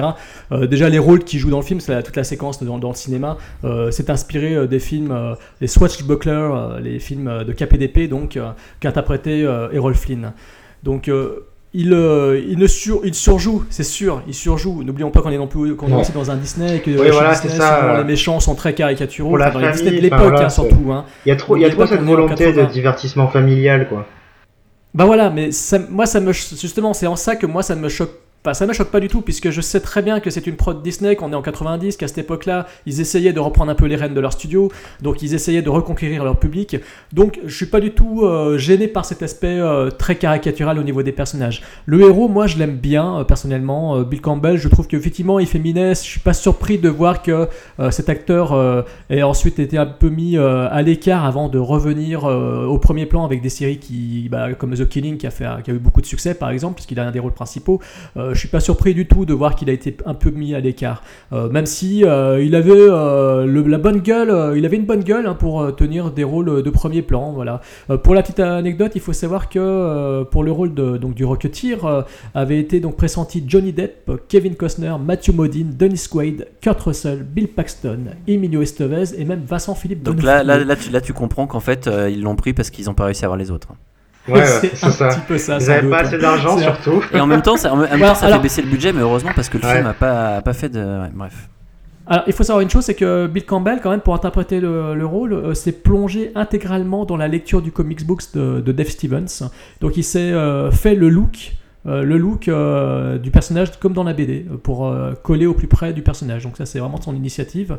Donc, euh, moi, l'acteur, je l'aime bien, hein, je vous l'ai dit. Euh, face à lui, Jennifer Connelly, je la trouve vraiment très glamour. Euh, elle fait très pin-up. Euh, euh, oui, on sent que c'est un clin d'œil. D'ailleurs, alors dans la BD, euh, le personnage était euh, un clin d'œil à, Betty Page, la fameuse, euh, la fameuse pin-up des années 50, Betty Page. Donc, euh, dans le film, euh, ils l'ont appelée autrement. Ils l'ont appelée euh, Jenny Blake, parce que dans la BD, elle s'appelait Betty Page avec un Y au lieu de IE, comme la vraie Betty Page. Dans le film, c'est Jenny. Et je trouve qu'elle a vraiment un côté glamour incroyable. Il y a des scènes où le metteur en scène la met vraiment en avant. Elle est toute en grâce, etc. On sent qu'elle sortait de ses, de ses rôles très, euh, très évanescents que- qu'elle avait interprétés jusqu'alors, comme dans Phenomena, comme dans The Hotspot de Dennis Hopper. euh, euh, ces rôles très, euh, très un peu entre la, la douceur, euh, la victime apeurée, etc. Bon, là, elle a ce côté encore victime apeurée, parce qu'évidemment, c'est la proie du grand méchant, euh, qui est interprété par l'incroyable Timothy Dalton. Mais euh, moi, je- Jennifer Connelly dans ce film, je la trouve euh, belle à, à à s'en arracher les yeux, quoi. Je, je- tombe en extase devant toutes les scènes où elle apparaît, avec ses yeux, avec euh, sa, sa- sa- sa robe et ses arguments euh, frappants. Donc, euh, donc voilà, je, je- je considère que elle est très très bien dans ce film. Et ensuite, euh, Timothy Dalton, bah, comme vous, hein, enfin comme Anthony, pardon, euh, Oui. moi je l'adore. Dans ce film, euh, dans ce sous Errol Flynn. j'adore son côté machiavélique, j'adore toute la séquence euh, de, de dialogue qu'il a avec Jennifer Connelly où il, où il essaye de la séduire, de la madouer, et puis il lui balance en fait, et elle face à lui, elle reconnaît toutes les lignes de dialogue des films dans lesquels il Ah, a ça, joué. c'est énorme, Ah ça. ouais. Ça, je, je trouve cette scène euh, vraiment bien écrite. Il y, a, il y a plein de moments comme ça où le film euh, marque des points, quoi. Et je trouve que Timothy Dalton, souvent, il est au cœur de ces séquences-là. Il a vraiment des, des punchlines, il a, il, a, il a vraiment de la classe, quoi. Et on sent qu'il s'éclate, on sent qu'il s'amuse à jouer ce rôle euh, limite shakespearien, parce que ça lui rappelle peut-être ses bonnes vieilles sessions de théâtre. hein. C'est un acteur de théâtre, il faut pas l'oublier. Donc, euh, on sent qu'il s'est vraiment éclaté à jouer ce rôle. Euh, et certainement peut-être plus que les autres acteurs. Euh, N'oublions pas aussi des seconds rôles comme bon ben Paul Sorvino, hein, le papa de Mayra Sorvino, qui joue toujours le même rôle. On a aussi euh, ce bon vieux euh, ah zut euh, j'ai oublié le nom. et ben voilà si Alan Arkin, voilà Alan Arkin qui en acolyte euh, fait un, un acolyte typique Disney, hein, l'acolyte bon enfant, très sympa. qui, fait qui est le bon petit personnage gentil, le, bon, le bon second rôle de, de chez Disney des années 90. Quoi. Donc voilà, donc moi des acteurs que je suis content de voir et que j'aime bien, et que c'est un film que je sais que je peux voir, faire voir à, à mes neveux euh, sans aucun problème, euh, ils s'éclateront devant. Voilà. Donc maintenant on va aborder euh, l'aspect mise en scène. Anthony. Ouais, je vais être rapide parce que on en a déjà pas mal, enfin on a déjà pas mal parlé sur le film, mais la mise en scène, ouais, elle m'a pas, je sais pas comment dire.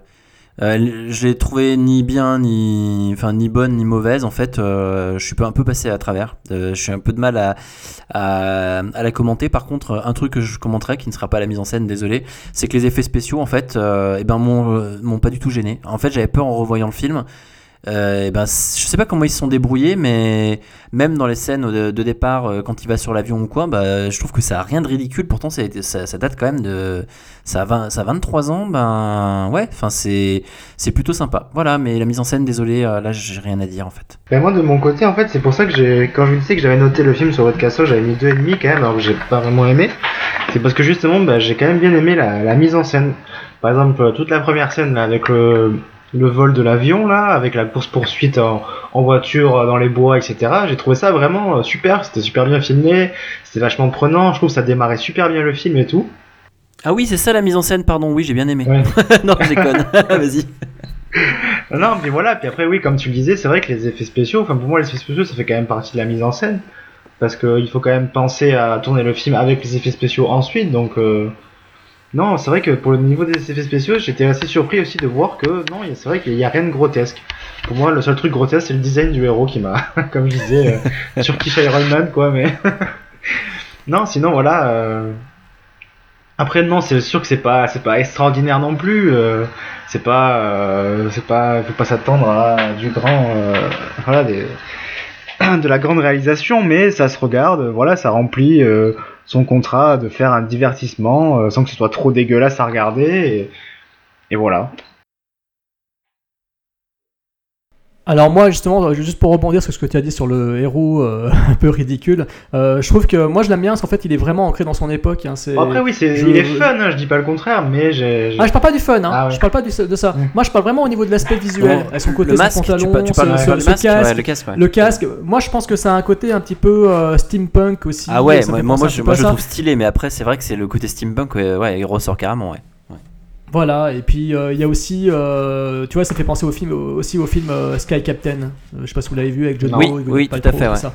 Ah, j'ai ça fait vu. penser un peu à ce genre d'univers-là, ce genre de personnage avec ce, ce genre de costume. Et, et donc pour moi, c'est un personnage, le, le, le new graphisme, il est vraiment ancré dans les années 50 et je répète encore dans le côté des céréales de l'époque. quoi.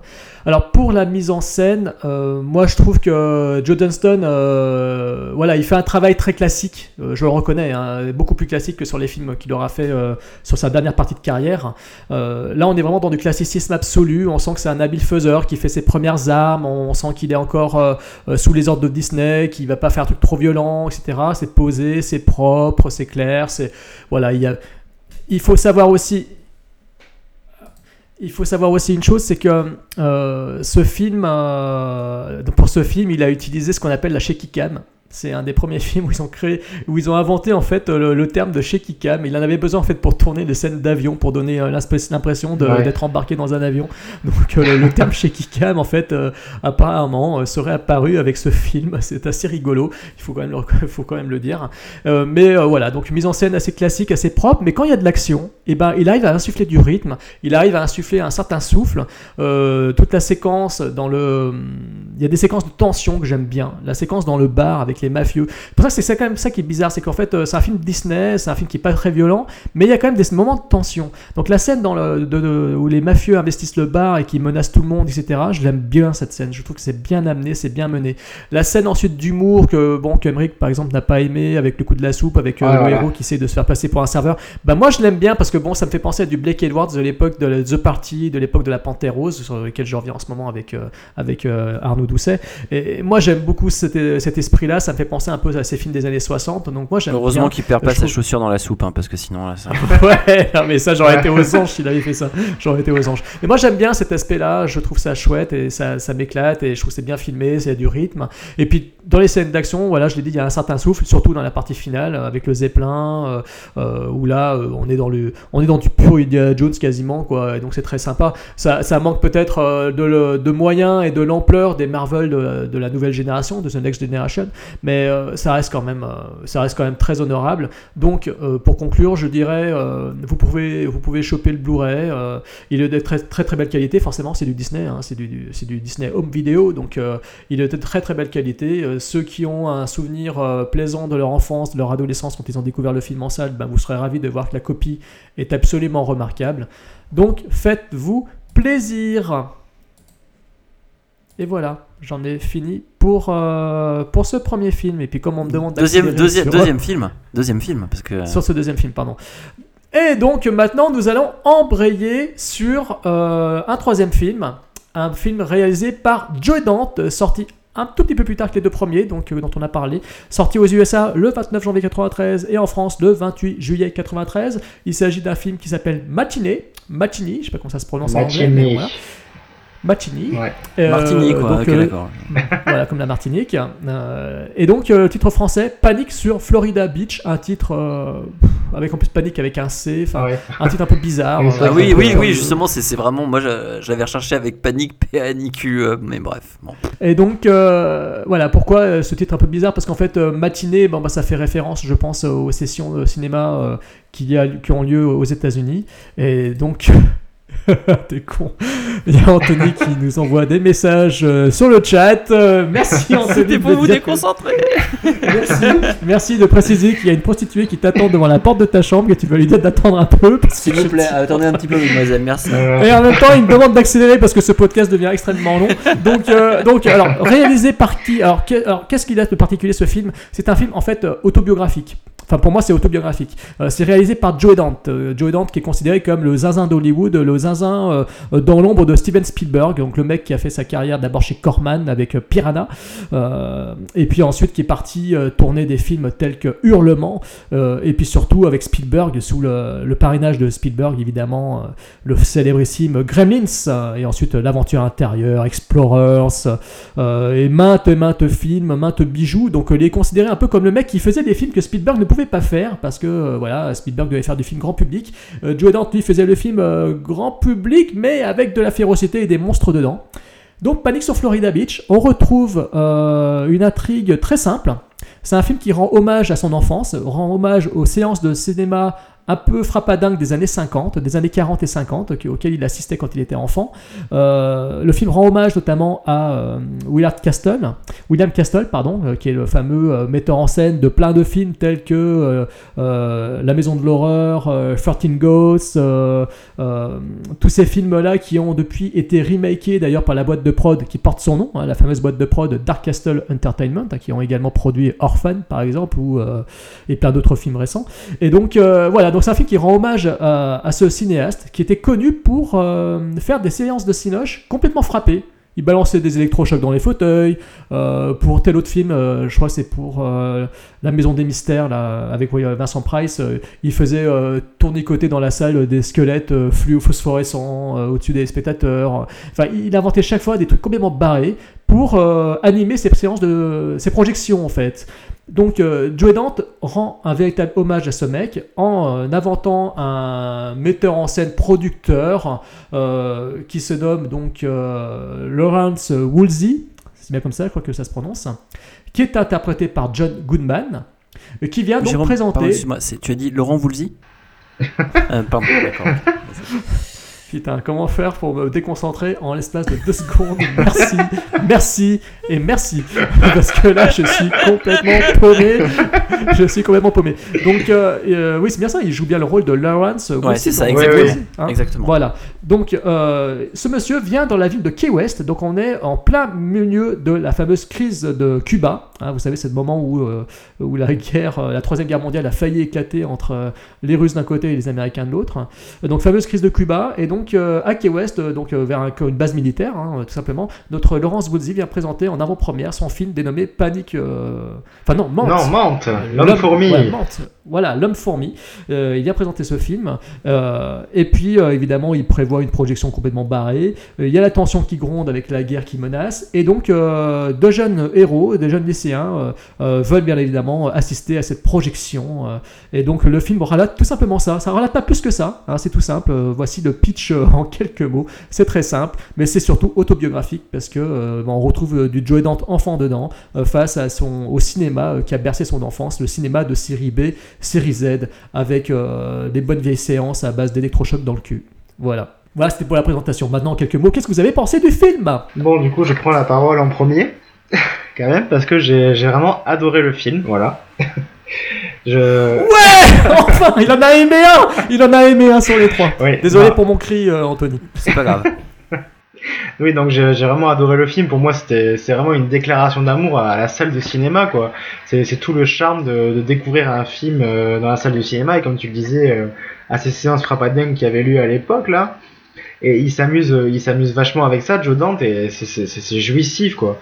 Il y a tout ce, cette partie avec le film dans le film qui est super, avec ce, cette espèce de, de petit nanar horrifique là qui sert de, de, je sais pas de, comment dire, j'allais pas dire d'excuse, mais pour la projection et qui, est- vraiment super quoi. Et un peu il y a tout ça aussi, ce- son travail entre le le comment dire la perception de, du spectateur à, l'écran entre le, le, le réel et le fictif etc donc j'ai trouvé le film euh, vraiment euh, excellent quoi voilà Euh, donc euh, pour moi c'est un film qui aurait pu avoir un, le- un Razzie Award tellement je trouve que c'est le, le pire, un des pires films que j'ai jamais vu de ma vie. Euh, donc non je déconne, hein, j'ai vachement aimé. non non j'ai vachement aimé, je suis entièrement d'accord avec toi Emeric en fait c'est une, une véritable déclaration d'amour pour, le, pour la, la salle de cinéma. Ce qui est d'ailleurs très, très, très étonnant parce que souvent on se dit, on dit, on parle de déclaration d'amour pour le cinéma, pour là c'est vraiment ça, c'est pour salle, ce, ouais. ce lieu voilà où se où se rencontrent euh, des gens euh, qui ont chacun leur histoire, d'ailleurs qui est racontée euh, au travers effectivement des, des petites histoires d'amour, d'adolescents ou quoi que ce soit.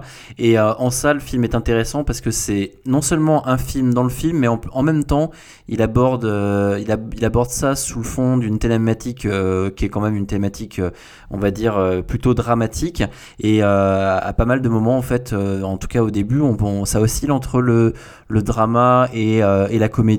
Euh, donc c'est un beau mélange des genres euh, et euh, c'est euh, et c'est et c'est réalisé avec avec talent. Voilà. et pour dire ça m'a rappelé moi ça m'a rappelé la, la scène finale dans le cinéma de Inglourious Basterds Ah ouais ouais, ouais, Ouais. effectivement. ça m'a fait penser à ça et c'est pour ça aussi que j'ai adoré parce que ça ouais Non puis c'est ultra référentiel et référentiel Ouais, même même par rapport euh, même par rapport à hum, putain ça y est bien sûr ça me ça me ça me revient plus. Euh, la fausse émission de radio qui avait été faite à l'époque euh, La guerre des la mondes. guerre des mondes voilà exactement. C'est tellement c'est euh, tellement c'est c'est- c'est tellement référentiel par, plein, par rapport à plein de trucs comme ça que ouais le film ouais moi je trouve que c'est une très très bonne découverte. Que film que je n'avais jamais vu et donc que j'ai vu avec plaisir Eh ben écoutez, je rejoins votre enthousiasme. Pour moi, ça compte. Ce film compte parmi les meilleurs de Joe Dante. Euh, aussi parce que peut-être qu'il y a ce côté autobiographique que je trouve absolument touchant. Donc pour moi, ce film euh, est un bijou pour la même raison que vous avez évoqué. C'était une déclaration d'amour à la séance de cinéma. Euh, le spectateur, euh, il trouve euh, euh, sa couronne de roi. Et puis euh, il y a tout qui est parfait dans ce film. C'est super bien amené. Euh, les séquences qui se déroulent sur l'écran, ce qui se passe dans la ville, ce qui se passe dans la séance de cinéma, euh, dans la salle de cinéma avec les spectateurs, tout le bordel qui s'ensuit, euh, le, le monstre qui est dans le film, le monstre que l'on entre guillemets que l'on voit dans la salle de cinéma, enfin tout est vraiment réussi, il y a du rythme, il y a de l'humour et John Goodman domine le casting. euh, ah oui ça euh, il, est, il, est, il est gigantesque. hein. Euh, alors pour la petite anecdote, euh, il est vraiment un double de- du fameux William Castle, puisque euh, William Castle apparaissait en ombre chinoise, de profil avec son cigare et tout, assis sur une chaise. Et euh, effectivement, le film montre John Goodman de la même façon euh, dans le film. C'est vraiment, voilà, c'est vraiment un, hommage, un- un- une déclaration d'amour totale euh, à la séance de cinéma. Aux, euh, aux séances de Cinoche euh, frappées de l'époque que, donc Joe Dante avait vécu et voilà donc je vous rejoins votre enthousiasme alors pour la narration pour la narration, Monsieur Emmerich. Oui, ben voilà, comme je disais, c'est. ben là, encore une fois, c'est pareil, c'est- assez, assez classique, c'est même très simple, comme tu le disais quand tu as expliqué le pitch. Mais autour de ça, il, il crée tellement de choses, Joe Dante, que c'est passionnant du début à la fin, quoi. Il y a, tout cet humour euh, qui est assez ravageur, je trouve, notamment dans la scène là où où il y a le, producteur là qui va mettre de l'essence avec sa femme. Ou le mec euh, qui vient le voir et qui le reconnaît, donc le gars est trop trop flatté, qui finit par lui dire euh, merci beaucoup Monsieur Hitchcock, voilà, et c'est la tronche que tire John Goodman à ce moment-là, je trouve ça génial quoi. Et ça c'est un genre d'humour qui me plaît vachement. Et puis il y a tout ce, le côté bon enfant aussi que j'ai bien aimé avec enfin c'est le, le parti pris de suivre euh, principalement les, les petits gosses, etc. Et voilà. principalement peur que, enfin que ça, justement que le fait de suivre les gosses comme ça, ça puisse être chiant. Ouais, en fait, mais en- pas, mais en fait pas du tout. Et c'est ça qui est, enfin il arrive en fait à nous faire rentrer en fait dans, dans un quotidien pour presque nous, ouais, nous plonger aux côtés d'eux en fait dans la salle après. C'est ça. ça. qui est vraiment Ouais. fort en fait dans le Et en, dans la narration. et en plus, Anthony, enfin, il y a Emery, je sais pas ce que vous en pensez, mais je trouve que la menace de la Troisième Guerre mondiale, Ouais. elle, est prégnante, elle est prégnante tout le long du film. Ça. Mais on sent que les gens voulaient l'oublier en allant voir ce film. Ouais, ça. le film, fait- le film qu'ils allaient voir faisait référence au, au danger du nucléaire. C'était vraiment un truc racoleur. Ah oui, c'est ça qui est pour son génial, côté racoleur. le côté Mais, racolage. mais je ouais. trouve que c'est ouais, je trouve que c'est vraiment bien amené à ce niveau-là. Quoi. C'est-à-dire qu'on on sent la présence de la guerre, on sent la menace jusqu'à la fin du film en plus. hein. C'est, il y a euh, aussi toutes, les coïncidences aussi avec les, les trucs de la séance frappadingue qui se passe là, avec justement le contexte de la guerre mondiale. Et je trouve ça fantastique, quoi. D'avoir euh, fait ce lien entre les deux. Alors Anthony, donc la narration. Oui, ben non, mais voilà. Enfin, je, en fait, en fait, c'est un film que j'ai, je pense, qui est difficile à, à décortiquer euh, sur la narration, les acteurs, etc. Tant, je trouve qu'en fait, c'est un, un, mél- un, un mélange réussi qui suffit, un tout qui suffit à lui-même. C'est-à-dire que euh, j'ai rarement en fait vu des, des histoires comme ça où euh, où on arrive à recentrer en fait à créer en fait euh, plein de liens entre des personnages comme ça les mettre tous en fait dans un même endroit et euh, vivre un truc avec eux qui mélange à la fois en fait le l'univers en- entre guillemets fantasmé et utopique du, du cinéma avec la réalité froide comme tu as dit tout à l'heure qu'on veut qu'on veut éviter qu'on veut oublier. Donc je sais pas moi pour moi la narration les acteurs les acteurs tu vois il y en a aucun qui m'a vraiment euh, euh, mis à part John Goodman qui m'a vraiment euh, sorti enfin qui est vraiment sorti du lot pour, pour, pour moi parce que en fait c'est un tout qui marche vraiment bien et c'est un, film qui est atypique surtout.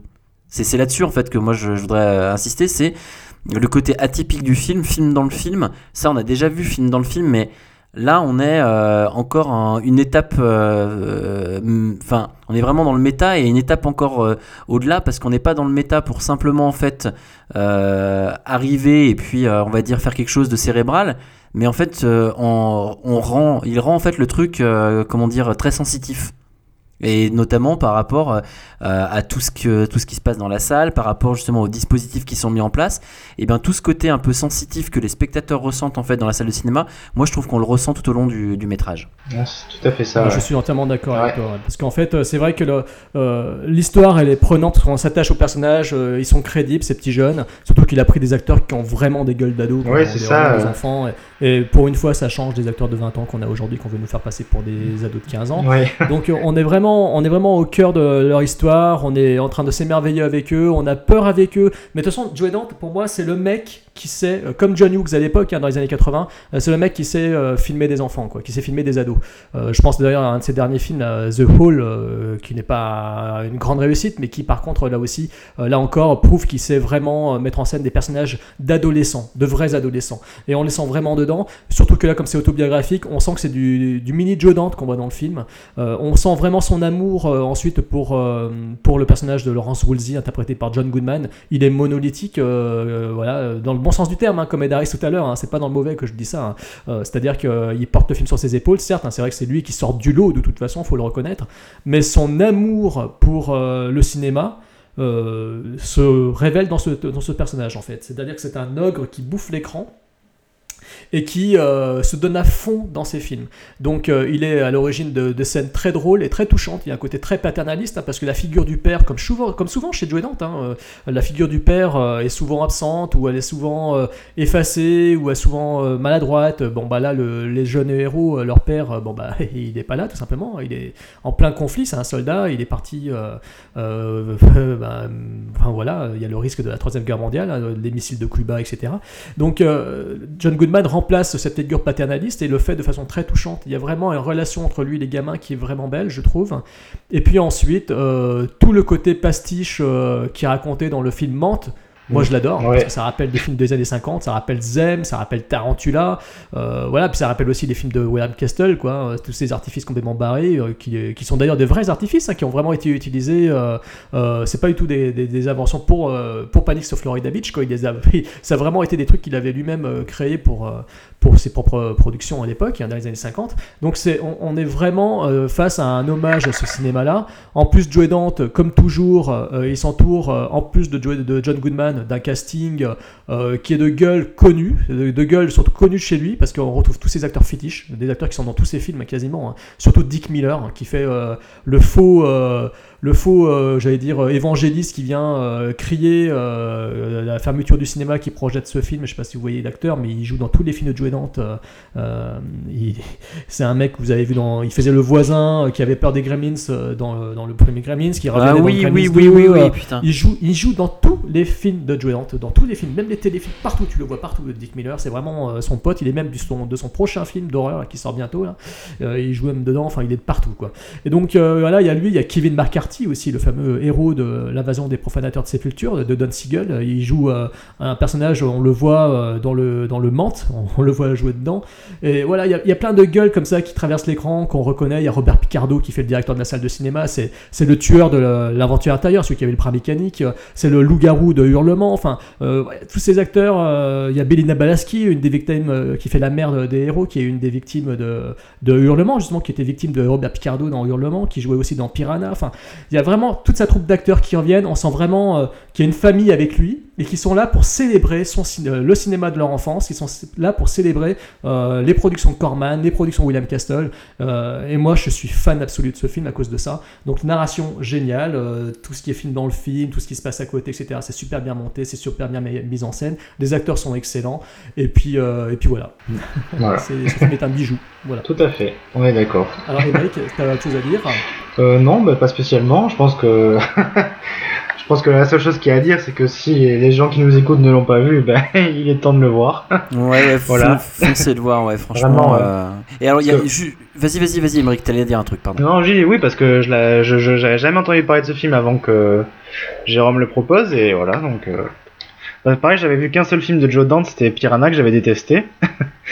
Et euh, T'as jamais vu euh, Gremlins? Ah si pardon les Gremlins, mais en fait j'ai- vu les Gremlins, j'étais tout jeune et je me rappelle plus du coup. Enfin il faudrait que je il faudrait que je le revoie quoi.